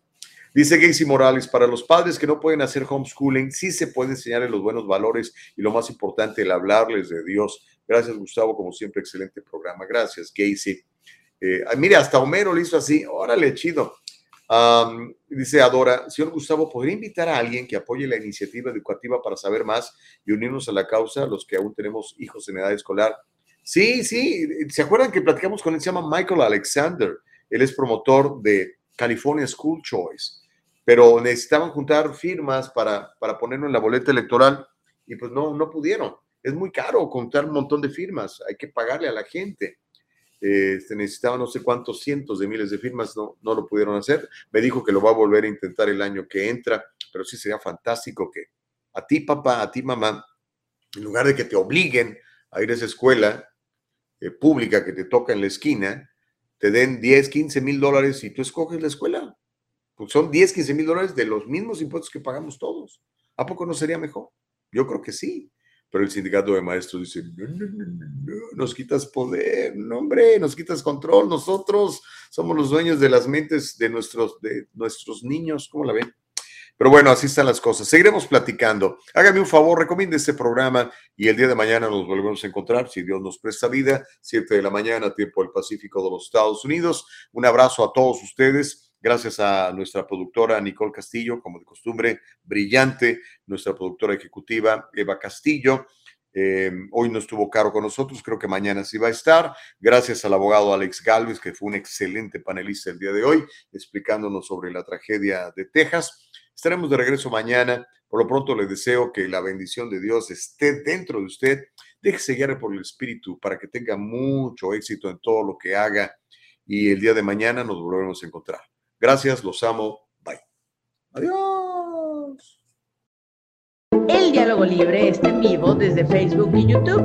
Si te lo perdiste o quieres volverlo a escuchar, entra a nuestra página de internet www.eldialogolibre.com.